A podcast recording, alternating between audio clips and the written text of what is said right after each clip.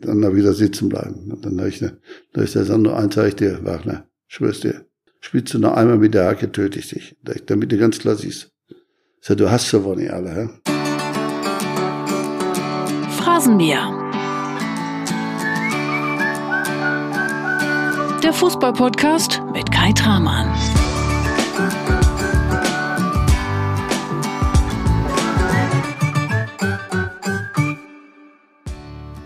Und heute erlebst du in Folge 1 mit Horst Rubisch eine echte Phrasenmäher-Premiere. Denn zum ersten Mal telefoniert ein Stargast live im Phrasenmäher mit einem Weggefährten. Und du kannst somit am Ende dieser Folge reinlauschen, wenn Felix Magath bei Horst Rubisch anruft und wenn die beiden HSV-Legenden mal ganz entspannt plaudern. Ah ja, Gott sei Dank, dass ihr es auch nachgehört habt. Das haben wir gut gemacht. Wir sind halt gut. okay, dann bleib weiter so. Ja, du, gib mir Mühe, gib mir Mühe. Für einen anderen Weggefährten, nämlich für Karl-Heinz Rummenigge, ist Horst Rubesch sogar der authentischste Spieler im Fußball, den ich je kennengelernt habe. Und ja, das beweist Horst Rubesch im Phrasenmeerland.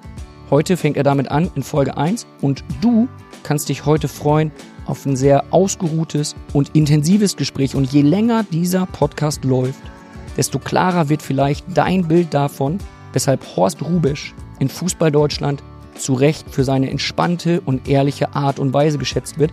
Und wenn dieser Mann mit seinen 70 Jahren über das Leben spricht, dann wirst du merken, wie gut so eine positive, unaufgeregte Denkweise sich auf dein Leben auswirken kann. In Teil 1 geht es heute um die Arbeit als Direktor Nachwuchs beim HSV, in der Horst Rubisch rund um das Volksparkstadion und auch rund um den HSV-Stützpunkt in Norderstedt tätig ist. Und natürlich sprechen wir ausführlich und lustig über seine Zeit als Juniorencoach beim DFB. Wen hat Horst Rubisch da alles trainiert? Sandro Wagner, Mats Hummels, Semi Kedira und viele andere. Und natürlich auch die Frauennationalmannschaft. Auch die werden wir heute hören. Auch da werden wir drüber reden. Und dann kommt Horst Rubisch so richtig ins Schwärmen. In Teil 2, den gibt es dann nächste Woche, da tauchen wir dann ein in die Welt der lustigen Anekdoten der 70er und 80er in die großen Schlachten mit dem HSV und der Nationalmannschaft. Und ich nehme es schon mal vorweg, am Ende, da singt Horst Rubisch dann doch. Er behauptet gleich mal kurz was anderes, aber in Teil 2, da ist er denn soweit. Denn mit jeder Minute im Phrasenmeerland taut Horst Rubisch mehr und mehr auf. Und deshalb starten wir jetzt rein in Folge 1. Viel Spaß mit Horst Rubisch. Und heute sitzen wir im Hamburger Volksparkstadion in einer Loge mit Blick auf den Rasen. Herr Rubesch, hier haben Sie früher Tore geschossen und Titel geholt. Wenn ich Sie jetzt nach Ihrer allerschönsten Erinnerung hier im Stadion frage, was antworten Sie dann? Ja, es gibt viele schöne Erinnerungen hier, aber ich denke mal, sicherlich ist es die erste deutsche Meisterschaft damals, äh, wo ich nach Hause gekommen bin und na, es war ein tolles Jahr auf der einen Seite, aber auf der anderen Seite muss ich auch sagen, ich hätte gerne dieses Stadion gehabt, nicht das alte Volksparkstadion, was ja auch längs gelegen hat. Dieses liegt hier jetzt quer dazu. Ich denke mal, mit diesem Stadion im Rücken wäre es höchstwahrscheinlich für uns noch einfacher gewesen. Damals war die Tatanbahn noch da. Ja, da war nicht noch, alle Tatanbahn Tribünen waren noch überdacht. da, war nicht überdacht und um diese Jahreszeit war es richtig kalt immer in dem Stadion, aber es hat eigentlich immer wieder Spaß gemacht und heute mit dem Stadion ist es natürlich einfach sensationell, sag ich, wenn du da immer vor 50, 60.000 spielst, das macht dann einfach Spaß. Bei uns zu unserer Zeit war es halt so, dass wir oft auch vor 10.000, 12.000 gespielt haben. Was konnten Sie damals machen gegen die Kälte, wenn der Wind Laufen. reinpfiff? Laufen. Du musst arbeiten. Also, nutzt ja nichts. Wenn du rauskommst, musst du dich halt warm machen und dann musst du halt hinterher arbeiten. Wenn du frierst, musst du laufen. Das ist so wie im Phrasenmäher, ne? So Wenn es genau mal irgendwie gleich ein bisschen kalt wird oder ein bisschen frostlich wird, einfach antworten, antworten, reden, reden, reden. Machen wir. Glauben Sie, dass die HSV-Fans hier eines Tages mal wieder einen Titel feiern werden können? Da glaube ich schon dran. Also ich bin ja eigentlich immer ein positiver Typ und ich denke, man hat ja jetzt gesehen in den letzten anderthalb, zwei Jahren, dass man wirklich in, in Ruhe und kontinuierlich hier gearbeitet hat und jetzt so langsam, glaube ich, ganz einfach auch äh, dahin kommt, dass man den Weg sieht, wo man hin will. Und jetzt ist es nachhaltig und deswegen, also ich traue der Mannschaft schon noch einiges zu dieses Jahr und äh, bin eigentlich sehr froh, dass sich das jetzt so entwickelt hat, wenn man die letzten Spiele sieht oder überhaupt das ganze halbe Jahr jetzt sieht, vom Sommer an bis Dezember sieht, äh, wie sich das kontinuierlich eigentlich aufgebaut hat. Und da sehe ich doch eigentlich die Geschichte jetzt positiv entgegen, wie das weitergehen kann. Ich blicke auch zwei prallen Phrasenmäher-Folgen mit Ihnen positiv entgegen. Hier können Sie über alles reden. Hier können Sie über Meisterschaften reden, über internationale Titel, die Sie geholt haben. Wir reden über den heutigen Fußball und ich kann Ihnen sagen, hier im Phrasenmäher ist alles erlaubt. Und zu Beginn dürfen Sie sich einmal kurz selbst vorstellen. Was ihr über mich wissen solltet. Ich denke mal, was man einfach wissen sollte, ich denke, ich bin ziemlich früh angefangen, Fußball zu spielen und habe das eigentlich mein Leben lang gemacht bis heute und bin da eigentlich gut mitgefahren. Die meiste Unterstützung habe ich immer von den Frauen gekriegt. Vor allem meine Mutter, meine Frau, alle haben mir geholfen. Und das hat eigentlich immer gut funktioniert. Deswegen war es am Ende des Tages sicherlich auch gut, dass ich nochmal die Frauennationalmannschaft trainiert habe.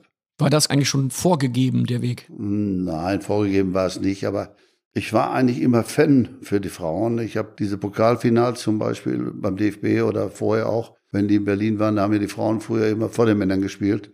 Die habe ich mir eigentlich immer angeguckt und ich fand es eigentlich immer sehr gut und mir hat es immer gefallen, wenn du das einfach Frauen mit Frauen vergleichst. Du darfst es einfach nicht mit Männern vergleichen und die Mädels, sage ich jetzt mal einfach, spielen ehrlichen Fußball, sie geben alles und das hat mich eigentlich fasziniert. Herr Rubisch, Sie sind Fußballlegende. Sie sind seit 2020 Direktor Nachwuchs beim HSV. Sie sind Ehemann, Vater, Großvater, leidenschaftlicher Angler und Sie sind großer Las Vegas-Fan. Was begeistert Sie an Vegas so sehr? Ja, Las Vegas ist natürlich eine Geschichte. Trubel, Jubel, Heiterkeit, sage ich mal, auf der einen Seite. Du wirst kaum angesprochen, kannst dich frei bewegen. Und was mich eigentlich an Las Vegas fasziniert, ist diese ganzen Facetten, vor allen Dingen Hotels, diese Themenhotels, die man da hat, ob es da Bollywood auf der einen Seite ist, auf der anderen Seite Hard Rock, Café, Hotel und so weiter. Also es ist so unterschiedlich teilweise. Ich war fünf, sechs, sieben Mal und du hast immer noch nicht alles gesehen. Hinzu kommt, rundum Wüste fasziniert mich eigentlich auch. Wenn du dann siehst, auf der einen Seite Huber Staudamm, auf der anderen Seite kannst du bis zum Grand Canyon fahren was halt in fünf, sechs Stunden zu erreichen ist. Also du hast doch Abwechslung in der Geschichte und äh, es ist alles überdimensional. Und das hat mich eigentlich immer wieder fasziniert. Du findest immer wieder was Neues. Jetzt auch nach den Umbauten. Wir waren jetzt im letzten Jahr da. Da war es auch dieses Alt Las Vegas zum Beispiel. Da hat man vieles umgebaut, vieles verändert auf der einen Seite. Und nein, es macht einfach Spaß. Sie können sich den Phrasenmeer so ein bisschen vorstellen wie Las Vegas. Sie werden hier eine tolle Zeit haben. Sie werden hier viele Überraschungen erleben. Mhm. Und Sie können sogar Superstars hören. Ja, das ist nicht das Problem, aber das Entscheidende ist ja, hier fehlen mir die Lichter jetzt. Die Lichter. Aha, die Bewegung. Wir können ja auch noch ein bisschen. Das ist so, im ja. Podcast ist ja für die Ohren, ne? Ja, ja, da gibt, ja, ja keine weiß, Lichter. das drumherum muss dann halt auch stimmen. Aber jetzt kommt jemand, dessen Stimme strahlt. Okay. Und zwar ist es einer, der schon mal einen Nummer 1 Hit geliefert hat. Und wir hören Mike Krüger. Lieber Horst, herzlich willkommen beim Phrasenmäher dem Las Vegas für die Ohren. Ja. Ich wünsche dir Hals- und Beinbruch bei den Fragen, denn auch ich werde dir zwei Fragen stellen. Die erste ist verhältnismäßig einfach und bei der zweiten geht es, wie es halt so ist in Las Vegas, um wilde Partys und Nippel. Ich wünsche dir viel Spaß. Dein Mike Krüger. Hallo Mike, erstmal. Wenn du uns jetzt hören solltest, vielen Dank für die Grüße. Aber gut, ich werde jetzt nicht den Nippel durch die Lasche ziehen singen weil das kannst du besser als ich. Ja, Las Vegas habe ich, glaube ich, vorhin schon hier im Phrasenmeer beantwortet. Fasziniert eigentlich immer wieder. Der Nippel wird ein Thema sein in Folge 2. Okay. Da wird Mike Krüger Sie nochmal drauf ansprechen. Und jetzt hat er die erste Frage an Sie. Lieber Horst, hier die erste Frage. Da wir beide zusammen ja lange Zeit das gefürchtete Sturmduo in der NDR-Prominentenmannschaft waren, wirst du meine fußballerischen Fähigkeiten ja sehr gut einschätzen können. Deshalb jetzt die Frage. Wie viel Treffer hatte ich in der ZDF-Torwand im aktuellen Sportstudio? Zwei, drei oder vier? Also ich tippe mal jetzt von der Qualität her, bei dir würde ich jetzt schon fast auf vier tippen, aber ich bleibe mal bei drei. Ja, es waren vier. Tatsächlich. Ich wusste es doch noch halbwegs. Aber ich denke mal, mit Mike seinen Fähigkeiten äh, ist das also wirklich genau so eingetroffen, wie es sein sollte. Er Sie hat ja auch in der NDR-Mannschaft, muss man halt dazu sagen, immer wieder Tore gemacht. Das darf man auch nicht vergessen.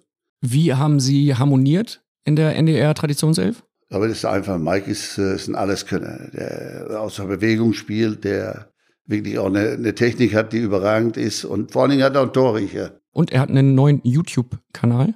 Da er kann auch? man gerne mal reinschauen, ja. Da zaubert er ein paar war Videos hin. War vielleicht diese Rückwärtsbewegung, die hat nicht so ganz gepasst. Also für die heutige Zeit wird es ein bisschen schwieriger, glaube ich. Ist natürlich aber auch clever von ihm, ne? wenn er nicht zurückläuft auf dem Platz in so einem. Ja, aber ich denke mal, in der heutigen Zeit und bei den neuen Systemen, die da so laufen, da sollte er sich schon mal dran gewöhnen, auch die Wege nach hinten zu machen. Jemand, der gemeinsam mit Ihnen Wege nach hinten gemacht hat, den hören wir jetzt. Karl-Heinz Rummenigge. Lieber Horst, herzliche Grüße aus München. Hier spricht Karl-Heinz Rummenigge. Möchte dir erstmal eins sagen. Ich fand, du warst der authentischste Spieler im Fußball, den ich je kennengelernt habe. Immer geradlinig, immer offenes Visier und immer ehrlich. Das fand ich eine großartige Eigenschaft von dir. Ich kann mich noch erinnern, als wir 1982 vor dem äh, Spiel in der zweiten Gruppenphase, die es ja damals noch gab, gegen Spanien, als du abreisen wolltest. Und äh, weil du natürlich enttäuscht warst, dass der Jupp Derwal dich nicht von Anfang an aufgestellt hat, sondern auf die Bank gesetzt hat.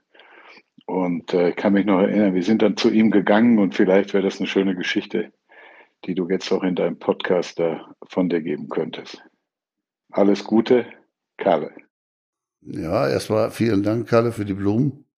Diese Geschichte damals war natürlich, dass ich so stinkig war und so sauer war, war eigentlich, ich hatte vorher alle Spiele gemacht, das weißt du ja. Dann gab es eine, eine Besprechung, einen Tag vorm Spiel. Dann kam eigentlich das so rüber, dass ich also nicht spielte. Und ich war immer so ein Typ, der normalerweise immer offen war und eigentlich immer super Verhältnis mit den Trainern gehabt habe, mit Jupp auch gehabt. Und deswegen war es für mich so überraschend, dass ich von nichts wusste. Ich hätte ja nur was sagen wollen, ich habe ja kein Problem gehabt. Ich habe mit einem der besten Mittelstürmer zusammengespielt, nachher auch. Das war Klaus Fischer. Also ich denke mal, wenn du so einen vor dir hast und der spielt dann für dich, ist das für mich eigentlich nie ein Problem gewesen. Das Problem war eigentlich mehr oder weniger darin, auch bestand darin, dass ich überhaupt kein Import, das einfach aus blauem Himmel raus einmal auf der Bank gesessen hast und nicht gespielt hast. Ich denke, da ist auch ein Trainer in der Verantwortung, einfach auch mit den Spielern vorher mal kurz drüber zu reden. Das war eigentlich so für mich der entscheidende Punkt. Und das habe ich eigentlich erwartet und das ist dann nicht so eingetreten. Und dann habe ich da ruhig gesagt, ja, wenn das so ist, wenn wir jetzt nicht mehr miteinander reden und machen und tun, kann ich auch nach Hause fahren. Und da habe ich damals die Antwort gekriegt, oder musste halt nach Hause fahren. Und dann habe ich versucht, meine Koffer zu packen, aber dann haben wir es ja hinterher geklärt. Wie haben Sie es denn geklärt? Ja, wir haben es dann, Kalle hat es ja gerade gesagt, dann sind wir hergegangen, haben dann er, Kalle, meine Wenigkeit, Erich Ribbeck war noch dabei und haben mit Jupp gesprochen und haben das dann, ja, bei Jupp oder ich weiß gar nicht mehr, ich glaube bei Jupp am Zimmer haben wir es dann geklärt. Das fing schon im Aufzug an. Und damit war die Sache dann auch erledigt. Habe ich natürlich bei dem Spiel dann anschließend auf der Tribüne gesessen, war auch nie das Problem, aber man hat gesehen, als es dann gegen Frankreich ging, nachher in Sevilla, war ich eigentlich wieder 100% in der Geschichte drin. Darüber reden wir auch in Teil 2. Da hat Kalle Rummenigge dann auch nochmal eine Frage dazu. Und Sie haben eben schon gemerkt, es kommen Fragen von Weggefährten. Mhm. Und diese Weggefährten, die schenken Ihnen eine Menge Respekt. Und diesen einen Satz von Kalle Rummenigge, den möchte ich gerne nochmal eben mit aufnehmen. Wir hören nochmal eben einmal ganz kurz rein. Ich fand, du warst der authentischste Spieler im Fußball, den ich je kennengelernt habe. Da habe ich in Ihren Augen gesehen, das freut Sie schon. Ja, natürlich freut einen das. Äh, Die Frage ist halt einfach, ja gut, ich bin, bin sicherlich geradlinig, bin direkt. Als Spieler war es für mich immer so, ich habe gewusst, ich brauche die anderen zehn, um mit ihnen zu spielen. Die brauchen mich aber nicht. So, und das ist eigentlich so für mich immer der entscheidende Satz gewesen. Dass ich immer gewusst habe, ja, wo kommt es eigentlich drauf an? Es kommt darauf an, dass äh, jeder mit anfasst, jeder sich damit einbringt und wenn dann irgendetwas war oder irgendetwas ja zur Regelung war oder sonstiges, dann war ich sicherlich immer mit der Erste, der gleich den Finger in die Wunde gelegt hat, weil er genau gewusst hat, ich kann auch nur Erfolg haben, wenn die anderen mir helfen. So, und ich muss ja auch bereit sein, dann eben halt für die anderen auch zu arbeiten oder das eben, was sie von mir erwarten, einfach leisten. Und, und das ist das Gleiche, was ich eigentlich mein Leben lang gemacht habe. Man kann es auch vielleicht ja an der Wertschätzung ablesen, die mir auch entgegengebracht wird, auch nicht nur jetzt von Kalle in dieser Form, sondern auch von vielen anderen, selbst von den Fans hier. Ich werde immer wieder genommen, aber ich denke mal, es ist auch kein Selbstgänger. Ich denke mal, einfach offen zu sein, ehrlich zu sein. Für mich sind dann immer so Dinge wie ja Moin Moin oder Guten Tag, die gehören einfach dazu eigentlich offen zu sein, auch was mir heute ein bisschen wehtut. Und das ist ja das, was wir noch gehabt haben, als ich gespielt habe. Du hast das beim Training früher die Fans gehabt. Das war alles da. Heute ist ja vieles, sagen wir, wird, wird ausgesperrt, zugemacht. Und diese Nähe, die fehlt mir eigentlich so ein bisschen. Genau wie diese Stadien wie früher St. Pauli und Essen. Das waren offene Stadien. Du konntest, beim Einwurf musstest du auch mal, dass dem Regenschirm keiner am Kopf haut. Das hat sich natürlich alles verändert. Das weiß ich auch. So blauig bin ich nicht. Aber die würde ich einfach nicht missen, diese Geschichten. Also, und hinzu komme ich ja aus einem Bereich im, im Kohlenpott. Wenn man weiß, viele kennen das ja vielleicht heute, die Jungen wissen nicht, wenn man die Zechen da kennt oder weiß, wie das früher unter den Kumpels waren. Das hat einfach Spaß gemacht. Das war ein Miteinander. Das war ehrlich, das war geradlinig, direkt und das hat mich eigentlich immer fasziniert. Und so ist ja der Fußball auch. Man, man kommt auch mit einfachen Mitteln zum Ziel. Jetzt haben Sie es gerade angesprochen, Sie werden wertgeschätzt, man respektiert Sie, man feiert Sie fast überall. Nur beim FC St. Pauli, da gab es mal einen Vorfall dieses Jahr, da lief es ein bisschen anders. ja, ja, aber das war dem geschuldet, was eigentlich im Fußball möglich ist, dass da Regeln aufgestellt wird und äh, dass man da einem Ordner erklärt. Was ist da äh, genau passiert? Da hat man Ordner erklärt, dass man auf dem VIP-Bereich mit einer Raute auf der Brust, also da keine Leute reinlässt. So, und ich war da eingeladen von einem guten Freund von mir. Dann ging das hin und her. Sie wollten mich nicht ins Stadion lassen, obwohl mich jeder kannte da die Leute in der Reihe, die da gestanden haben, gesagt, wissen ja nicht, wer das ist und so weiter. Aber er hat sich nicht beirren lassen. Das ging dann so weit, dass ich mein Hemd auf links angezogen habe. Und dann habe ich dann eben aufgrund der Hilfe auch vom Präsidium des äh, FC St. Pauli, war das dann ohne Probleme, dass ich dann ins Stadion gekommen bin. Das war jetzt beim Hinspiel? Beim Hinspiel der HSV St. Pauli, ja. Und Sie konnten das Spiel dann am Ende ich konnte mein Spiel ganz gut sehen, habe ich dann ungestört. Wir haben zwar 3-2 verloren, aber ich konnte ganz locker das Spiel gucken, ja. Der Ordner wusste nicht ansatzweise, wer sie sind. Weiß ich nicht, ob er es nicht wusste oder nicht wollte oder ob er nur das umgesetzt hat, was eben halt da gefordert war in dem Moment. Sie bekommen hier 100% Wertschätzung. Die Phrasenmäher-Hupe, die dürfen Sie pro Folge zweimal nutzen, mhm. wenn Ihnen eine Frage nicht gefällt. Ich werde an dieser Stelle sagen, ich werde sie heute nicht nutzen. Normalerweise nutze ich sie, wenn mir eine Antwort nicht gefällt, aber das wird bei Ihnen nicht der Fall sein. Okay, ich gebe mir Mühe. Und an der Stelle dürfen Sie uns von Bild das zurückzahlen, was wir ihnen seit 1975 so angetan haben. Ich weiß, es gab auch mal die Bildnote 6. Wir haben nämlich eine kleine, eine ja, klitzekleine Rubrik für Sie. Das Bildbashing. Was Sie jetzt gerade angesprochen haben mit der Bildnote 6, das war so am Anfang meiner Karriere in Hamburg. Ich war gerade, glaube ich, drei Monate hier, vier Monate und hatte eigentlich für mich selbst äh, die Ansprüche nicht erfüllt, dass ich also zu wenig Tore gemacht habe. Wir haben schon unsere Treffer gemacht, nur hatte Kevin viel mehr als ich. Und ich hatte nur drei Tore und dann kam am Sonntag die Bild am Sonntag und ich habe dann in der Kabine gesessen, habe ich die Zeitung gelesen und dann kam damals Branko Cevic und sagt zu mir, mein Junge, liest du das? Habe ich gesagt, ja Trainer, ich lese, muss ja halt wissen, was die Leute da draußen lesen. Und da stand dann eben halt, ich hatte die sechs weil ich ja kein Tor gemacht habe. Bei sechs war ja das Geld nicht verdient. Da sagte mein Junge, hat er gesagt, und das war für mich damals lebenswichtig. Und mein Junge sagte, liest du diesen Mist nicht? Haben die Leute keine Ahnung? Wissen sie nicht, was du machst? Hast du gegen vier, fünf Tore vorbereitet? Spielst du so weiter? Spielst du bei mir immer? Das war natürlich für mich damals ein gefundenes Fressen. Auf der einen Seite und äh, das war natürlich auch vom Branko für mich eigentlich äh, eine Liebeserklärung in dem Falle. Und man hat ja zum Schluss gesehen, dass es eigentlich ganz gut funktioniert hat. War eine Anekdote, was nochmal, ich habe mal eine Schlagzeile gehabt in Bochum, dann der Lothar Wölk mit dem Ellbogen auf die Halsschlagader gehauen und war dann so ein bisschen weggetreten und dann stand nächsten Tag in der Bildzeitung, weil ich dann eigentlich wieder direkt weitergemacht habe mit Training, mit allem drum und dran, äh, bringt Rubisch ich jetzt selber um. Ich war jetzt mal ein bisschen übertrieben, Schlagzeilen, aber gut. Man hatte Sorgen um sie. Leben. Ich habe keine Gehirnerschütterung gehabt. Die Blutzufuhr war unterbrochen, habe einen blauen Fleck hier gehabt und das Ding war nach zwei Minuten wieder erledigt und er war wieder da, auch wenn die Hand dann mal runtergefahren ist. Im Fernsehen sah es nachher schlimmer aus, als eigentlich war. Sie haben Ihr Bundesliga-Debüt 1975 mit Rot-Weiß Essen gefeiert. Das ist rund 17.000 Tage her. Wie hat sich so die mediale Berichterstattung seitdem gewandelt? Ja, ist alles schnelllebiger und äh, es wird eigentlich alles berichtet. Zu damaliger Zeit hast du eigentlich einen Vorbericht gehabt und dann hast du dann nochmal den, am Spieltag nochmal was gehabt und dann hast du den Nachbericht gehabt. Und dann hast du eigentlich in der Woche eigentlich normalerweise immer Ruhe gehabt. Jetzt natürlich gegenüber heute hat sich da natürlich vieles verändert. Wir haben klar Zeitung hast du immer gehabt, auch am Platz, unterhalb der Woche beim Training. Aber kameramäßig warst du da eigentlich, war da eigentlich gar nichts in der Richtung. Ich war äh, Newcomer mit 23, 24 Jahren, wo ich in der Bundesliga eingestiegen bin. Es war alles Neuland, es war alles faszinierend. Und es war eh traumhaft, dass mir das überhaupt noch alles so geglückt ist, wie es dann nachher gelaufen ist. Wenn Sie heute so die Bundesliga verfolgen und dann die Preise sehen für The Zone, für Sky, finden Sie das noch alles nachvollziehbar für den normalen Fußballfan? Ja, nachvollziehbar weiß ich jetzt nicht, aber für mich ist es ja halt einfach öffentlich-rechtlich. Das gehört einfach zu unserem Leben dazu.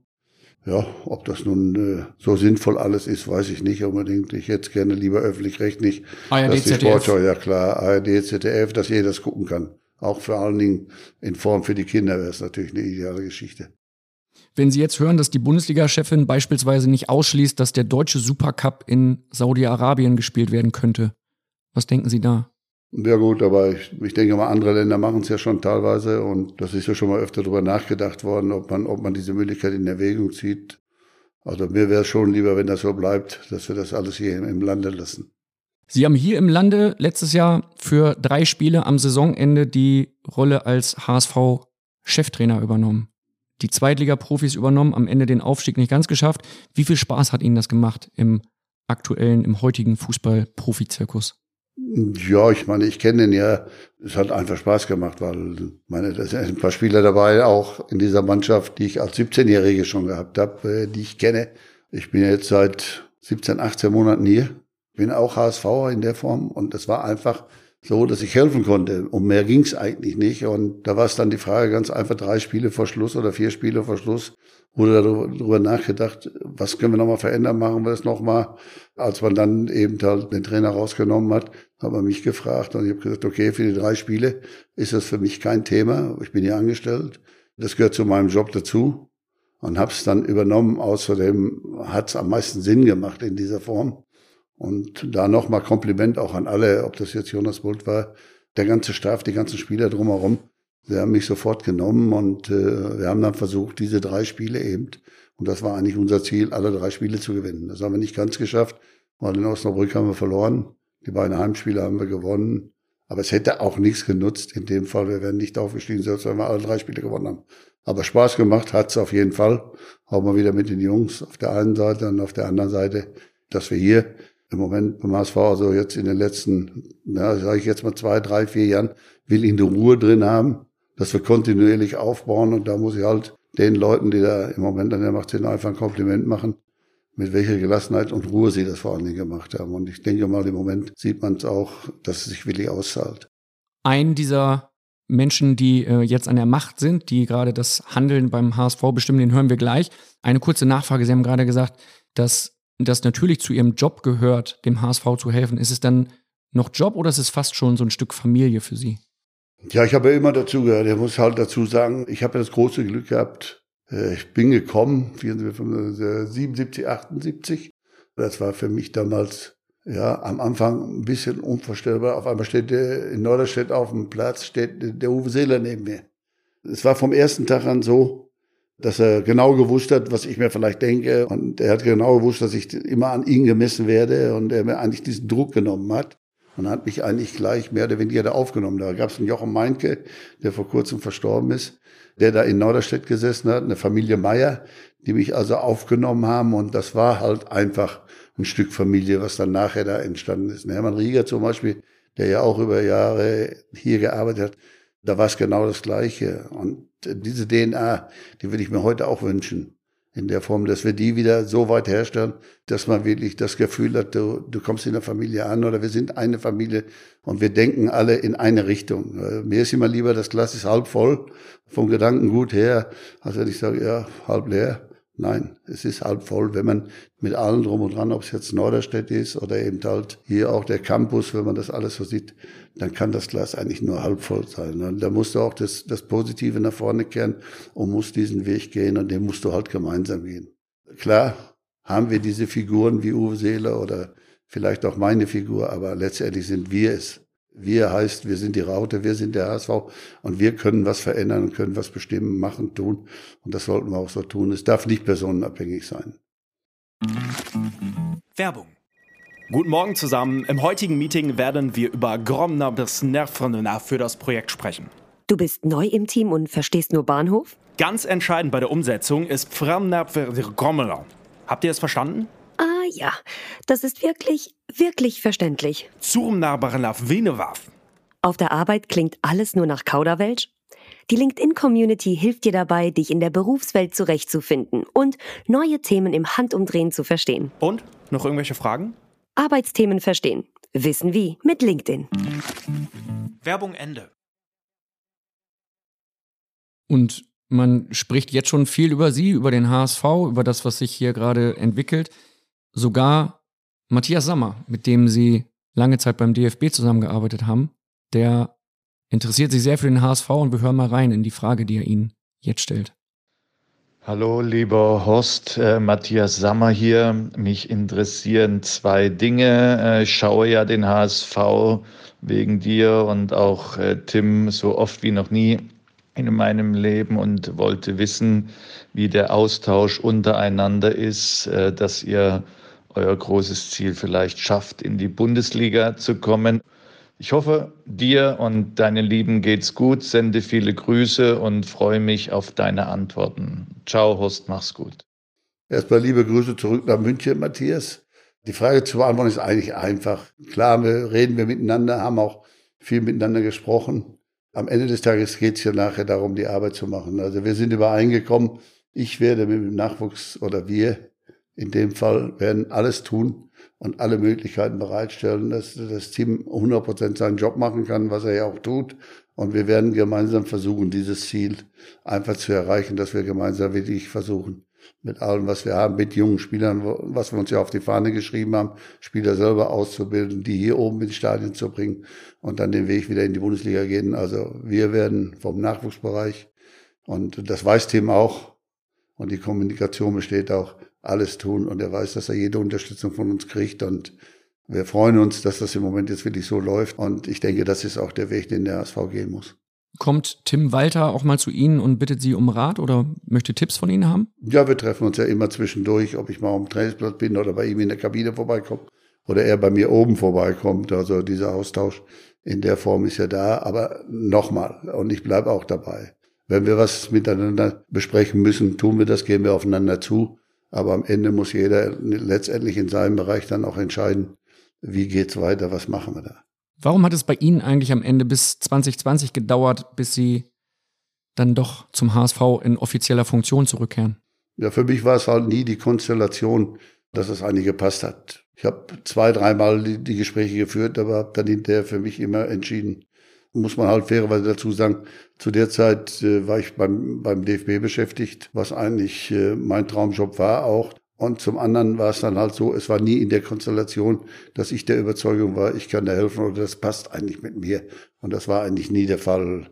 Mit Jonas Bolt ist es jetzt sicherlich eine andere Geschichte gewesen. Aus dem einfachen Grund, den kannte ich vorher schon und äh, aus Leverkusen. Und dann kam er nach hier und dann haben wir wieder miteinander telefoniert. Dann kam er bei mir dann vorbei und dann hin und her. Und dann kam irgendwann nach dem zweiten oder dritten Gespräch gesagt, kannst du dir nicht vorstellen oder hättest du nicht oder und so weiter. Und dann kamen diese Gespräche eigentlich zustande. Letztendlich war es dann eigentlich eine Geschichte, wo ich dann gesagt habe, ja, okay, aber wenn, dann mache ich den Nachwuchsbereich.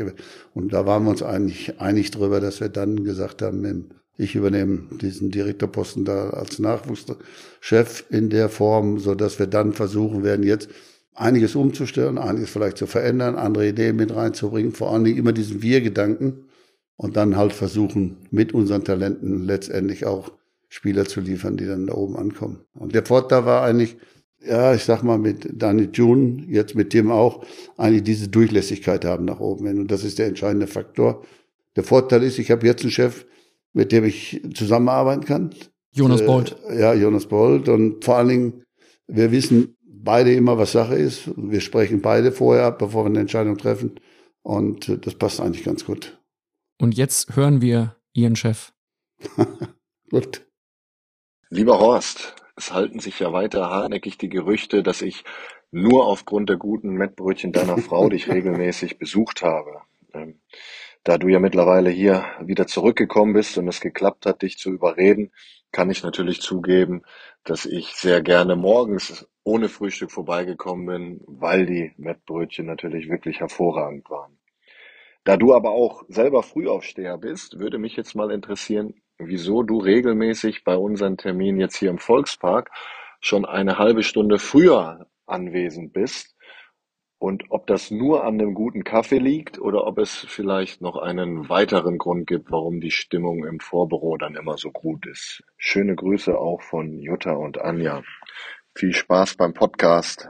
Ich meine, Jonas, das war jetzt klar, dass die Mettbrötchen auf der einen Seite kommen, war klar. Am Anfang, denke ich mal, bist ja wegen der Mettbrötchen gekommen, hinterher ist dann alles gegeben. Aber normalerweise komme ich noch früher. Aber dann ist äh, höchstwahrscheinlich keiner hier. Es ist ganz klar, sage ich mal, dass ich nicht wegen dir früher komme, sondern wegen dieser Mädels da oben, weil die immer mir beim Job helfen auf der einen Seite und weil der Kaffee bei denen wirklich gut ist. Ich hoffe, deine Frage ist damit beantwortet. Und Sie verbreiten dann da gute Stimmung? Ich bin ja eigentlich eine, eine frohe Natur, ich, hoffe ich zumindest. Ich mache diesen Job ja, weil er mir Spaß macht und weil ich ihn kann auf der einen Seite und auf der anderen Seite, wenn wir alle ein bisschen lachen und ein bisschen Spaß daran haben, sind wir eigentlich gut. Ne, dann bemühen wir uns mehr, dann kommt da mehr raus bei der Geschichte, als wenn wir da morgens immer hinkommen, sagen, oh, ach, jetzt schon wieder und dies und dies. Nein, bei mir ist es, ich habe immer diesen Spruch drauf und das sage ich ja manchmal den Spielern auch. Ich habe nie vergessen Uwe Seeler, Pitralon. Kennen Sie das noch? Nein. Haben Sie das mal gesehen, wie Uwe Seeler Werbung gemacht hat für Pitralon, diese Rasierwasserwerbung? Irgendwas dämmert da, ja, ja aber ich habe sie gerade nicht im Kopf. Dann Uwe, dann hat er gepfiffen, ich kann das Pfeifen nicht so, hat der Uwe immer so im Gesicht gehauen. Und ich habe dann immer gesagt, guck, guter Typ. Ja? Und das ist eigentlich so für mich, was ich mal so beschlossen habe, habe ich den Spielern auch immer gesagt, wenn er morgens aufsteht oder seid so kaputt, ich sage, macht ja besser. Stellt euch mal vorm Spiegel, macht mal so, und mal, geiler Typ oder guter Typ. Heute sagt man ja, geiler Typ. Ich sage, und da fängt der Tag schon ganz anders an. Also, man muss schon selber was dafür tun. Und um diese Dinge geht's eigentlich bei mir auch. Und dann versuche ich ganz gerne auch immer die Leute mitzunehmen, dass sie auch Spaß haben. Dann nehmen Sie jetzt gerne hier an dieser Stelle die Leute mit, bringen Sie sie zum Lachen. Ich habe jetzt keinen Spiegel parat, aber kann Ihnen jetzt einmal zurufen, guter Typ. Ja, guter Typ natürlich. Das ist die Frage ganz einfach. Ich habe es ja eben schon mal versucht zu erklären. Auf dem Weg sind wir ja, dass wir sagen, das Glas ist halb voll. Das heißt, wir wissen, was wir haben, was wir für Möglichkeiten haben, was wir machen können. So, und wenn wir da noch Spaß dran haben und lachen dabei, und dann sind wir auch erfolgreich. Am Ende bleibe ich auch dabei im Nachwuchsbereich. Da steht zwar äh, Leistungszentrum drauf. Für mich ist es mehr ein Ausbildungsbereich, der Ausbildungsakademie in der Form, egal wie man es benennt. Aber hier geht es um Ausbildung. Ich glaube ganz einfach, wenn ich vorne gut ausbilde, kriege ich hinten auch Leistung. Und das ist dann der zweite Schritt. Ihr Vertrag als direkter Nachwuchs läuft bis 2023. Mhm. Werden Sie den nochmal verlängern? Das werden wir sehen, das weiß ich heute noch nicht. Und der entscheidende Faktor eigentlich dabei ist, solange ich merke, dass ich da gesund bleibe und dann, wenn da Spaß macht, kann man sicherlich über alles reden. Aber da muss es halt in dieser Konstellation sein, so wie wir es jetzt auch haben, dass wir wirklich kontinuierlich diesen Weg auch verfolgen. Junge Spieler auszubilden, junge Spieler wirklich den Weg zu ebnen, hier hochzugehen und vor allen Dingen das miteinander zu machen. Ob ich jetzt nun wenn der Vertrag ausgelaufen ist, weitermache oder nicht weitermache, das kann nicht abhängig sein von meiner Person, sondern das muss einfach eine Geschichte sein. Das muss eine DNA sein, die der HSV hat und diesen Weg muss der HSV gehen. Also ich bin ja gern bereit äh, zu helfen und auch weiterzumachen. Aber warten wir es mal einfach ab, wie sich das jetzt erstmal entwickelt. Was würde Sie denn sonst noch reizen? Ich habe ein bisschen was noch gut zu machen mit meiner Frau. Wir sind am Jahresende 50 Jahre verheiratet. Ich habe ja versprochen, dass wenn die Karriere mal vorbei ist, die ist schon ein bisschen länger vorbei, öfter mal mit ihr zu verreisen. Wir haben einige große Reisen gemacht. Also Sie wir haben noch in Vegas jetzt fünf, sechs Mal. Ja, nicht nur doch. in Vegas. Nee, nee, das reicht nicht. Wir haben auch schon mal eine andere Reise gemacht, Neuseeland und so weiter. Aber nein, es geht eigentlich darum, es gibt noch so viel auf der Welt zu sehen und kann einiges noch unternehmen. Und da habe ich noch ein paar Schulden, die ich begleichen muss auf der einen Seite. Und die will ich auch begleichen, muss ich halt dazu sagen. Würde Sie einen Trainerjob überhaupt noch mal reizen? Nein, in der Form nicht. Ich kann hier trainieren, so viel ich will. Das mache ich auch. Ich gehe öfter runter bei den Jungs, bei den Kids. Wenn ich die Chance habe, jetzt im Moment, im Moment habe ich sie manchmal für mich zu wenig, dann helfe ich da schon mal mit, weil Ricardo Moniz noch, noch jemand dazu gekriegt, der auch ein Tick älter ist. der auch viel Erfahrung mit einbringt, wo wir dann helfen können, machen können und äh, wo die Jungs erklären können, dass es einfach Spaß machen muss auf der einen Seite, dass man auf der anderen Seite dafür trainieren muss, arbeiten muss. Wir können unseren Trainern helfen, weil wir haben schon ein gewisses Potenzial an Qualität, was wir auch da abgeben können. Und nein, so sind wir an allen Fronten ganz gut beschäftigt und das macht Spaß. Ich kann bei der U21 mitmachen, ich kann U19 bis runter auf U11 und U10 oder Kinderperspektivteam. Also ich habe ja alle Türen auf hier. Und sie treffen immer auf wesentlich jüngere Menschen, so wie es auch beim DFB der Fall war. Ja. Wodurch überzeugen Sie die jüngeren Generationen heute noch? Am Ende des Tages geht es eigentlich darum, dass sie sich selber überzeugen müssen. Das heißt, ich kann sie anleiten, ich kann ihnen helfen, ich kann ehrlich mit ihnen umgehen und kann ihnen sagen, ob es reicht oder nicht reicht, was sie tun können, was sie nicht können. Ich habe eine Erfahrung immer gemacht als Trainer auch. Wenn du den Jungs was an die Hand gibst, auch den Mädels, und sie verstehen es und sie setzen es um und sind dann erfolgreich, dann tun sie es. Dann glauben sie dir auch. Und das sind halt einfach diese Dinge. Dann einfach ehrlich auch, das war für mich eigentlich immer wichtig, dass ich auch von ihnen lernen konnte. Ich musste ja auch, wenn man die Zeit jetzt mal zurückdreht, von 83, 85, 86, wo ich dann angefangen bin als Trainer, wie sich die Zeiten verändert haben, wo dann eben dann Laptop, Telefon, wo sich das alles anders abspielte auf einmal und, und es immer weiter ging in der Geschichte, musst du halt auch mitgehen. So, manchmal musste dir hier Hilfe holen, da Hilfe holen. Ich hab, fand immer ganz lustig. Am Anfang ein bisschen Probleme gehabt. Die Jungs hatten immer alle die Musik am Handy oder auf dem Laptop. Und ich habe das immer nicht auf die Reihe gekriegt. Und dann habe ich irgendwann mal mit meiner U19, habe ich dann mal in der Sportschule, ich weiß noch, das war in, in Ruid, haben wir mal mit sechs, sieben Spielern da auf dem Zimmer gesessen. Ich war dabei. Und dann haben die mir, der eine hat der eine mir erklärt, wie man diese Musik jetzt vom Laptop auf den anderen Laptop, von da aufs Handy und so weiter. Ich habe es zwar nicht verstanden, aber ich, ich hatte die Musik nachher hinter drauf. Und dann war das einzige Problem war, es war jetzt nicht unbedingt immer meine Richtung an Musik, sondern da mussten wir uns dann ein bisschen einigen. Dann haben sie mir ab und zu ein paar Titel mit draufgespielt, die dann von ihnen kamen. Aber sie haben mir gezeigt, wie es geht, was man machen kann. Also das war immer eine Geschichte auch für mich äh, vom Lernen her dass wir es gegenseitig gemacht haben. Und das Gleiche war im Spiel. Ich habe oft den Spielern auch die Möglichkeit gegeben, ich würde es vielleicht mal so probieren oder das machen. Und dann habe ich auch viele Spiele gehabt, ob es ein Kimmich war oder, oder wie sie alle heißen, oder ein Schweinsteiger früher, die dann gesagt haben, Trainer, so, geht's, so kriegen wir es vielleicht besser hin. Und dann war es halt eine Geschichte, probier es, mach es, tu es. Und dann haben sie mich auch überzeugt, dann haben wir das halt so gemacht. Und das sind halt einfach diese Dinge, wo ich dann einfach immer wieder sage, ja, diese Verantwortung musst du eigentlich verteilen. Du musst ihnen auch diese Verantwortung geben. Ich glaube, dann sind es auch in der, sag ich mal, Typen, die in der Mannschaft dann auch diese Verantwortung übernehmen und, und dann eben halt auch kommunizieren. Wie macht so ein Josua Kimmich das? Der kommt dann auf sie zu, nimmt sie zur Seite oder spricht sie im Training an? Also Kimmich ist einfach zu erklären, weil ich kann mich erinnern, wie ich es das erste Mal hatte. Wir haben dann ein Trainingsspiel gemacht und da hatte ich vorher so zwei, drei Sachen erklärt im Mittelfeld. Und dann hat er es genau anders gemacht. Und da sage ich, du Josh, der hat sofort den Arm hochgehoben. Ich habe es verstanden, ich weiß, hat er gesagt. Habe ich gesagt, okay, denke jetzt gleich erste Training. Habe ich gedacht, okay, lass ihn mal.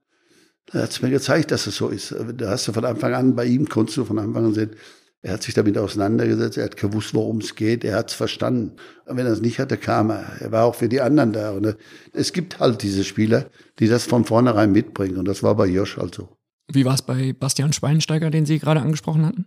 Basti war ja bei München mit dem Bossmann-Urteil in der, in der Zeit davor. Da hatten wir unwahrscheinlich viele Ausländer. Da haben die Jungen wenig Chance gehabt, so frühzeitig hochzugehen. Und in München muss man halt einfach sagen, mit Hermann Gerland dabei, war das eigentlich eine Geschichte, die, die immer wieder versucht haben, ihre Jungen da hochzunehmen und mitzunehmen.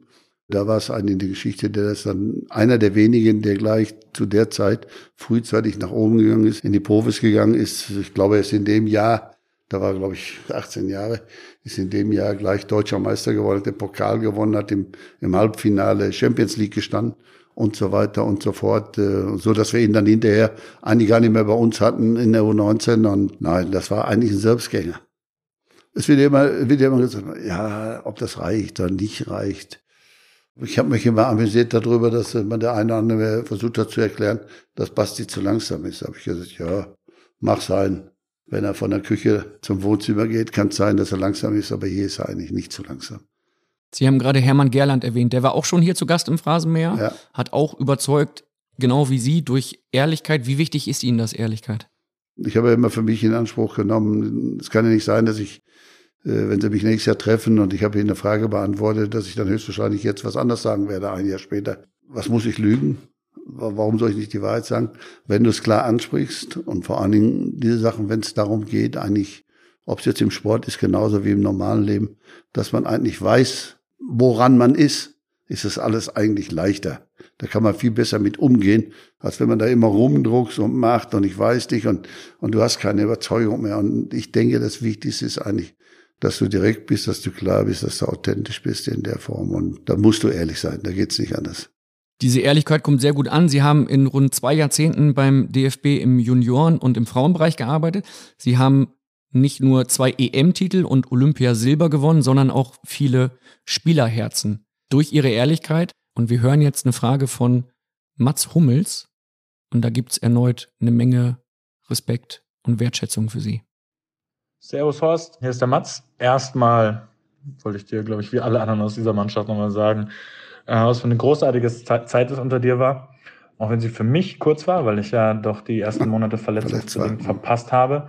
Das Turnier dann mit dir einfach, einfach großartig war. Und ich glaube, du einen riesen Anteil daran hast also mit Abstand den größten, nämlich mit dem, was auch meine Frage ist. Und zwar bist du ja durchaus bekannt dafür, dass du deine Mannschaften zu richtigen Teams zusammenschweißt.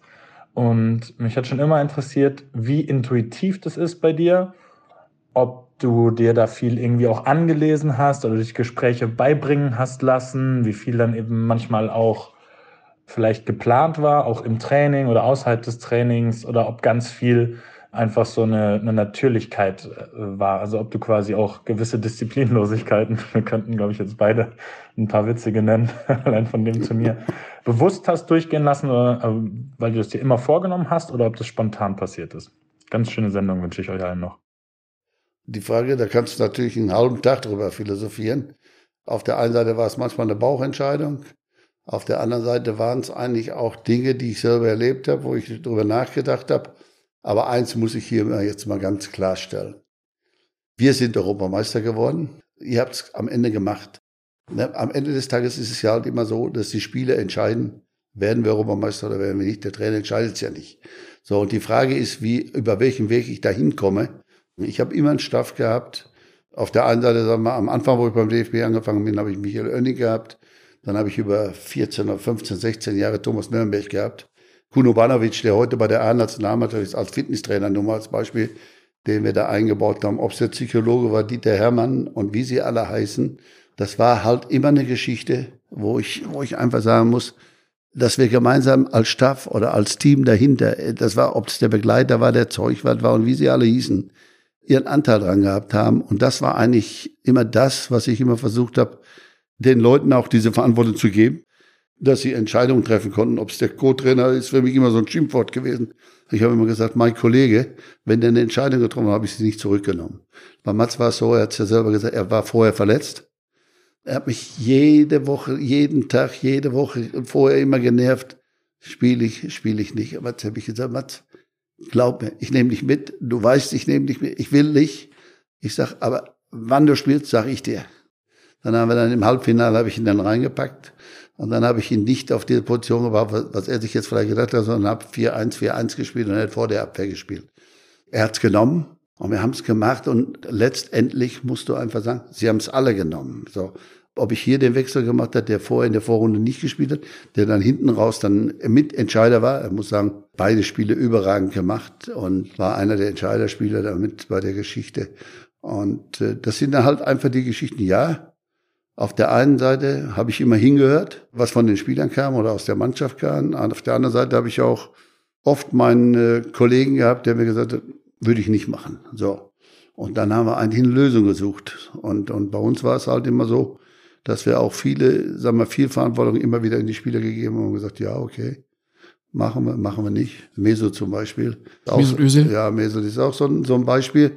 Mesut war jemand, der rückwärts seine Probleme hatte so wie Mike Krüger. Nur eine andere Qualität noch. Da ging es eigentlich auch darum, da in diese Rolle zu bringen, Verantwortung zu übernehmen, auch für die anderen mal die Wege zu machen, was er nachher getan hat, was ihn ja auch ausgezeichnet hat. Das sind halt einfach diese Dinge, das musst du gucken, musst du ausprobieren. Teilweise stellt sich eine Mannschaft ja auch von alleine auf. Du musst dem einen wehtun, du musst dem anderen wegtun. Aber ich habe dann für mich die Überlegung immer getroffen, was machst du? Ich habe oft drüber nachgedacht. Habe ich junge Spieler gehabt, die in der Liga irgendwo gespielt haben, zweite Liga, erste Liga, die dann am Spieltag gesagt gekriegt haben, ja, die haben eine ganze Woche in der Zeitung gestanden, gut gespielt, gemacht. Er, er spielt wohl von Anfang an, da bin ich ja da hingefahren zur Beobachtung, hat er wieder, hat er nicht gespielt, hat auf der Bank gesessen. Da sind die Jungs natürlich enttäuscht. So, und das waren so für mich dann auch immer so die Ansatzpunkte. Und dann war es halt offene Geschichte, wo ich dann für mich beschlossen habe, weißt du was, bevor du jetzt wieder die Sprechen am Spieltag machst, warum gibst du ihnen nicht zwei Tage vorher schon die Ausstellung? Und ich habe dann eins festgestellt, dass das eigentlich für mich die Superlösung war.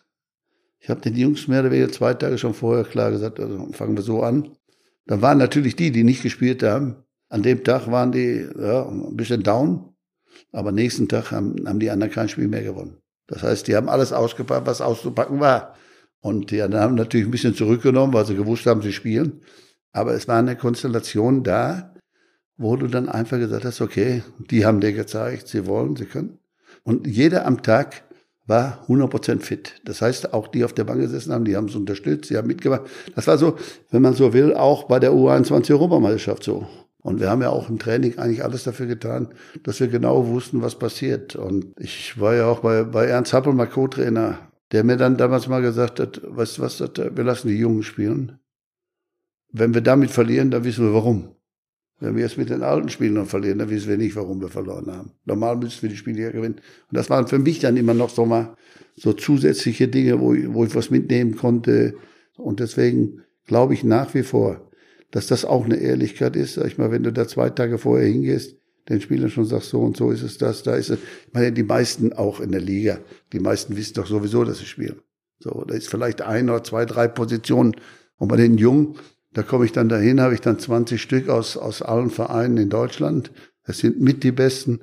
So, und, und, dann fange ich da wieder an und, und lasse sie da zittern oder was weiß ich. Das macht für mich eigentlich keinen Sinn, sondern für mich geht's dann eigentlich darum, als Mannschaft zu funktionieren, miteinander, dem auch mal vielleicht zu sagen, dazu, du weißt, warum du nicht spielst, oder? Ich sag, jetzt mal ehrlich, wenn du deinen Kollegen da siehst, der auf der Position spielt, da fehlt schon ein bisschen was. Und das waren eigentlich immer auch so Dinge, wo du dem auch nochmal an die Hand geben konntest, dazu. Du musst mehr tun. Das reicht nicht. Ich habe Spieler gehabt, die waren Überflieger. Ich habe welche gehabt, die das gearbeitet haben und gemacht haben, die durchgekommen sind. Und da immer dieses Zwischending zu finden, zu machen, zu suchen, ist erstmal eine spannende Aufgabe und macht riesig Spaß. Und ich muss ja sagen, es war nicht immer die richtige Entscheidung. Wir haben auch manchmal daneben gelegen. Aber wo die Spieler uns dann gezeigt haben, okay, so geht's doch. Also ich bin, ich schaffe das doch, ich kann das. Klar hast du nachher Erfahrung, klar kannst du die Erfahrung weitergeben, aber am Ende des Tages werden die Spieler es entscheiden müssen, was da passiert, dass die Spieler gewinnen. Jetzt gibt's natürlich auch Entscheidungen, da geht's nicht nur um Startelf oder Ersatzbank, sondern ist jemand dabei oder nicht dabei? Sie haben beispielsweise vor diesem EM-Turnier 2009 Kevin Prince Boateng aus dem Kader gestrichen. Ja gut, bei Kevin war es jetzt eine Geschichte. Erstmal habe ich ihn ja zurückgeholt, das muss man ja auch wissen. Und äh, ich wollte ihn unbedingt haben, aber er war auch verletzt und hat lange gebraucht, um überhaupt wieder einigermaßen in diese Form zu kommen. Und äh, am Ende des Tages habe ich dann entschieden, dass er nicht diese Verfassung gehabt hat und nicht diese Form gehabt hat und dafür einen anderen zu Hause zu lassen, da war ich dann eigentlich auch nicht bereit dazu. Ich habe zwar lange gewartet und habe es dann aber, sag ich mal, im letzten Lehrgang habe ich ihm dann also auch gesagt und damit war das kein Thema. Dass das natürlich eine, eine, eine schwere Entscheidung ist, aber Andersrum muss ich sagen, äh, Kevin Prinz Boateng brauchen wir, glaube ich, nicht drüber diskutieren. Er hat eine riesen Karriere gemacht. Er hat in, in Top-Vereinen gespielt, was er für Qualitäten hat. Da brauchen wir auch nicht drüber diskutieren. Er war sicherlich kein einfacher Spieler. Aber ich habe viele Spieler gehabt, die nicht einfach waren, mit denen ich dann auch ohne Probleme klargekommen bin. Er hat mir auch vorgehalten, äh, dass das zu Unrecht wäre. Ich habe es ihm erklärt, mehr kann ich ja auch nicht machen und habe dann eine Entscheidung getroffen. Und die Entscheidung war für mich am Ende des Tages eigentlich richtig. Er hat dann ein Jahr später äh, für Ghana gespielt, bei mhm. der WM in Südafrika. Wir wollen nochmal auf die Frage von Mats Hummels zurückkommen, denn er hat gesagt, da gab es natürlich ein paar Geschichten, die ihm ja. sofort einfallen und auch wahrscheinlich Ihnen sofort einfallen.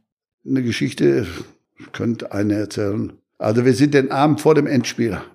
Nöre und ich sind nochmal, wir haben immer die Angewohnheit gehabt, abends, nachts spazieren zu gehen. Also Sie als Trainerteam? Ja, wir beide. Und haben dann immer nochmal alles so ablaufen lassen, weil wir wussten ja, die Ausstellung war ja alles schon fertig und hin und her und sind dann auf dem Rückweg, kommen wir dann so um die Ecke und kommen bei McDonalds vorbei.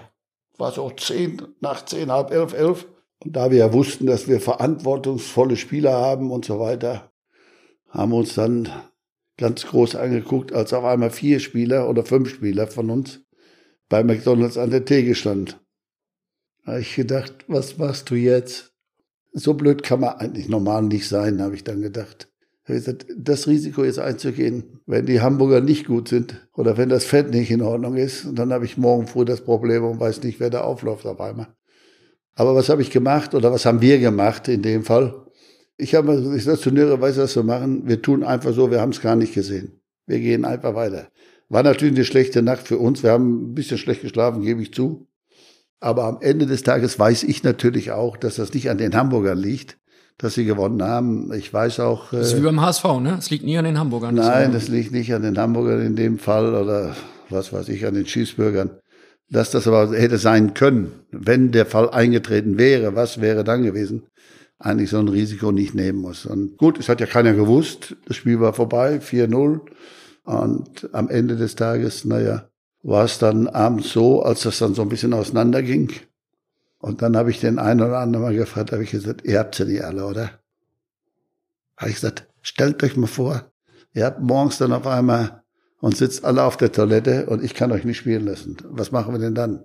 Ist einfach mal drüber nachgedacht, einfach mal schlau sein, mal drüber nachdenken, mal überlegen, was habe ich da gemacht. Kann selbst aus 21-Jährigen noch passieren. Aber es ist ja gut gegangen, hat alles gepasst. Wir haben auch alles richtig gemacht. Wir haben so getan, als wenn nichts war und haben das dann eigentlich mal festgehalten. Und dann bin ich dann, was ich ja öfter gemacht habe, ich habe oft Sachen gewusst, die nicht in Ordnung war, die ich aber nicht dann nächsten Morgen da in die Mannschaft reingehauen habe oder sonst habe sie einfach laufen lassen. Und habe dann irgendwann zwei Monate später auf dem Lehrgang oder sonst wo habe ich gesagt, wenn du meinst, ich hätte es nicht mitgekriegt, dann hast du Pech gehabt. Ne?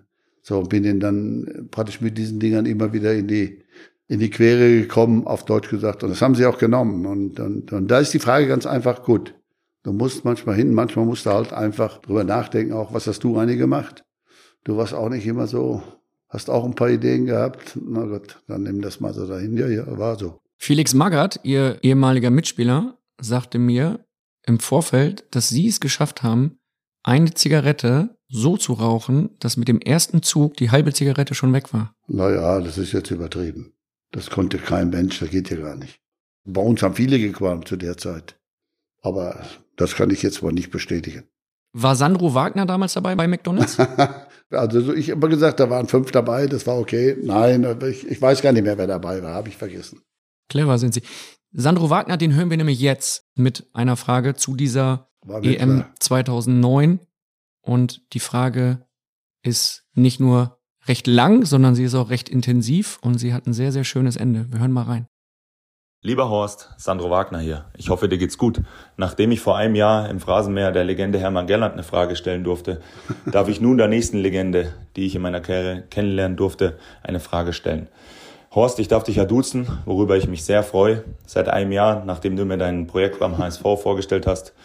Und dieses Projekt oder deine Arbeit hat mich nachhaltig geprägt, auch das Gespräch. Aber nicht nur das Gespräch, sondern auch deine Inhalte, die du mir, glaube ich, vor 14, 15 Jahren mitgeteilt hast oder diese Klarheit, die du damals in unserer 2009 Europameisterschaftsgruppe hattest, die, glaube ich, sehr, sehr schwierig war oder nicht einfach zu führen war, die hast du mit einer unglaublichen Klarheit ähm, geführt. Ich kann mich noch an zwei Momente erinnern. Ein Moment war, glaube ich, ich war unzufrieden mit meinen Einsatzzeiten, hätte in meinen Augen mehr Startelf-Einsätze verdient gehabt und du hast mir einfach gesagt, mit einer unglaublichen Klarheit, Sandro, du spielst zweite Liga, die anderen spielen erste Liga, die sind einfach ein Stück weiter, hast mir das auch noch erklärt und dann bin ich auch aus dem Gespräch raus und habe gedacht, ja, der Trainer hat recht, jetzt gebe ich weiter Vollgas und versuche mich anzubieten. Und das war aber nicht von oben herab, wie du es gelehrt hast oder gesprochen hast, sondern das war immer auf eine sehr homogene Art und Weise. Man hat sich abgeholt gefühlt. Und nicht nur ich, sondern auch die Berliner Jungs oder die Weltmeisterjungs im Nachgang, die haben alle ein freundschaftliches beziehungsweise väterliches Verhältnis zu dir.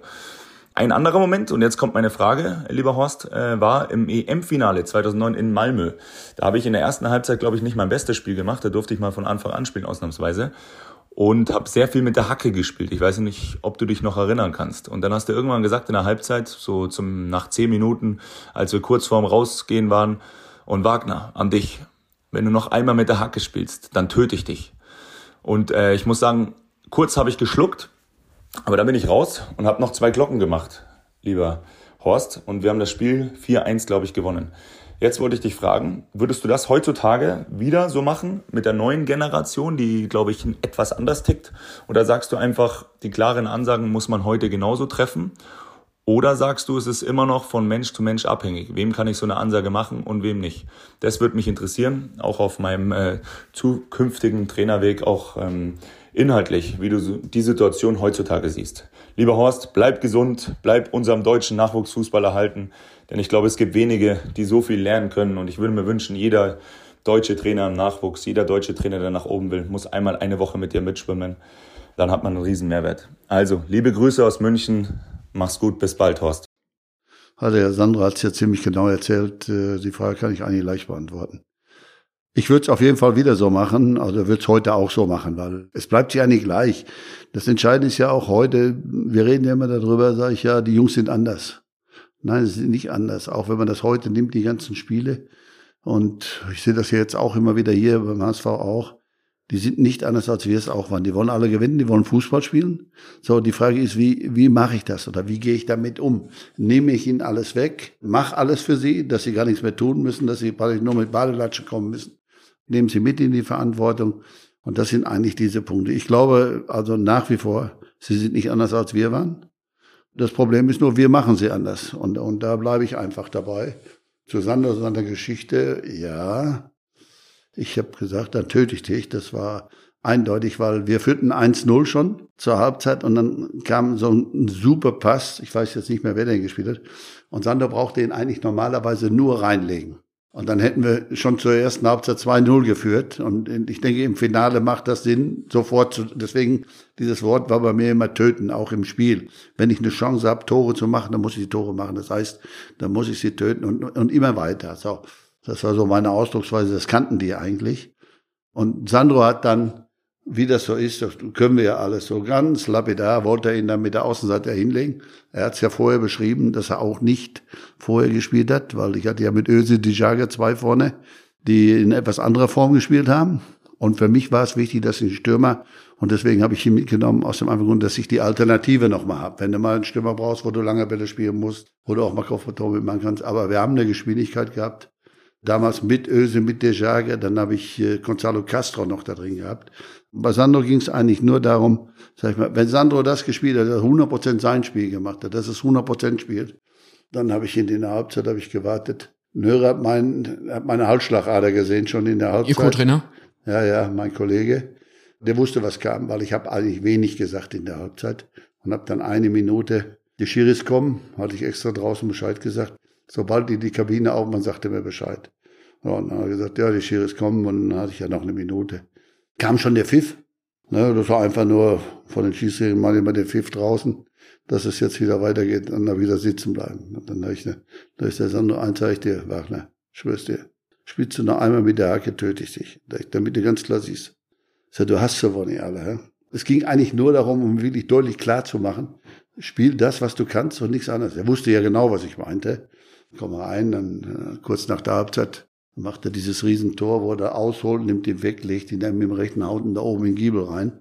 Und dann macht er den dritten auch noch. So, und da war das Spiel eigentlich durch. Und das war eigentlich genau das, was ich ja auch von ihm wollte oder was wir eigentlich von ihm brauchten. Ja, am Ende ist es dann 4-0 ausgegangen. Dann ist immer alles richtig. Das, das weiß er heute nicht mal mehr, ne? Er redet vom 4-1. Ja, er weiß vom 4-1, ja gut. Das ist ja schwierig, manchmal das zu behalten.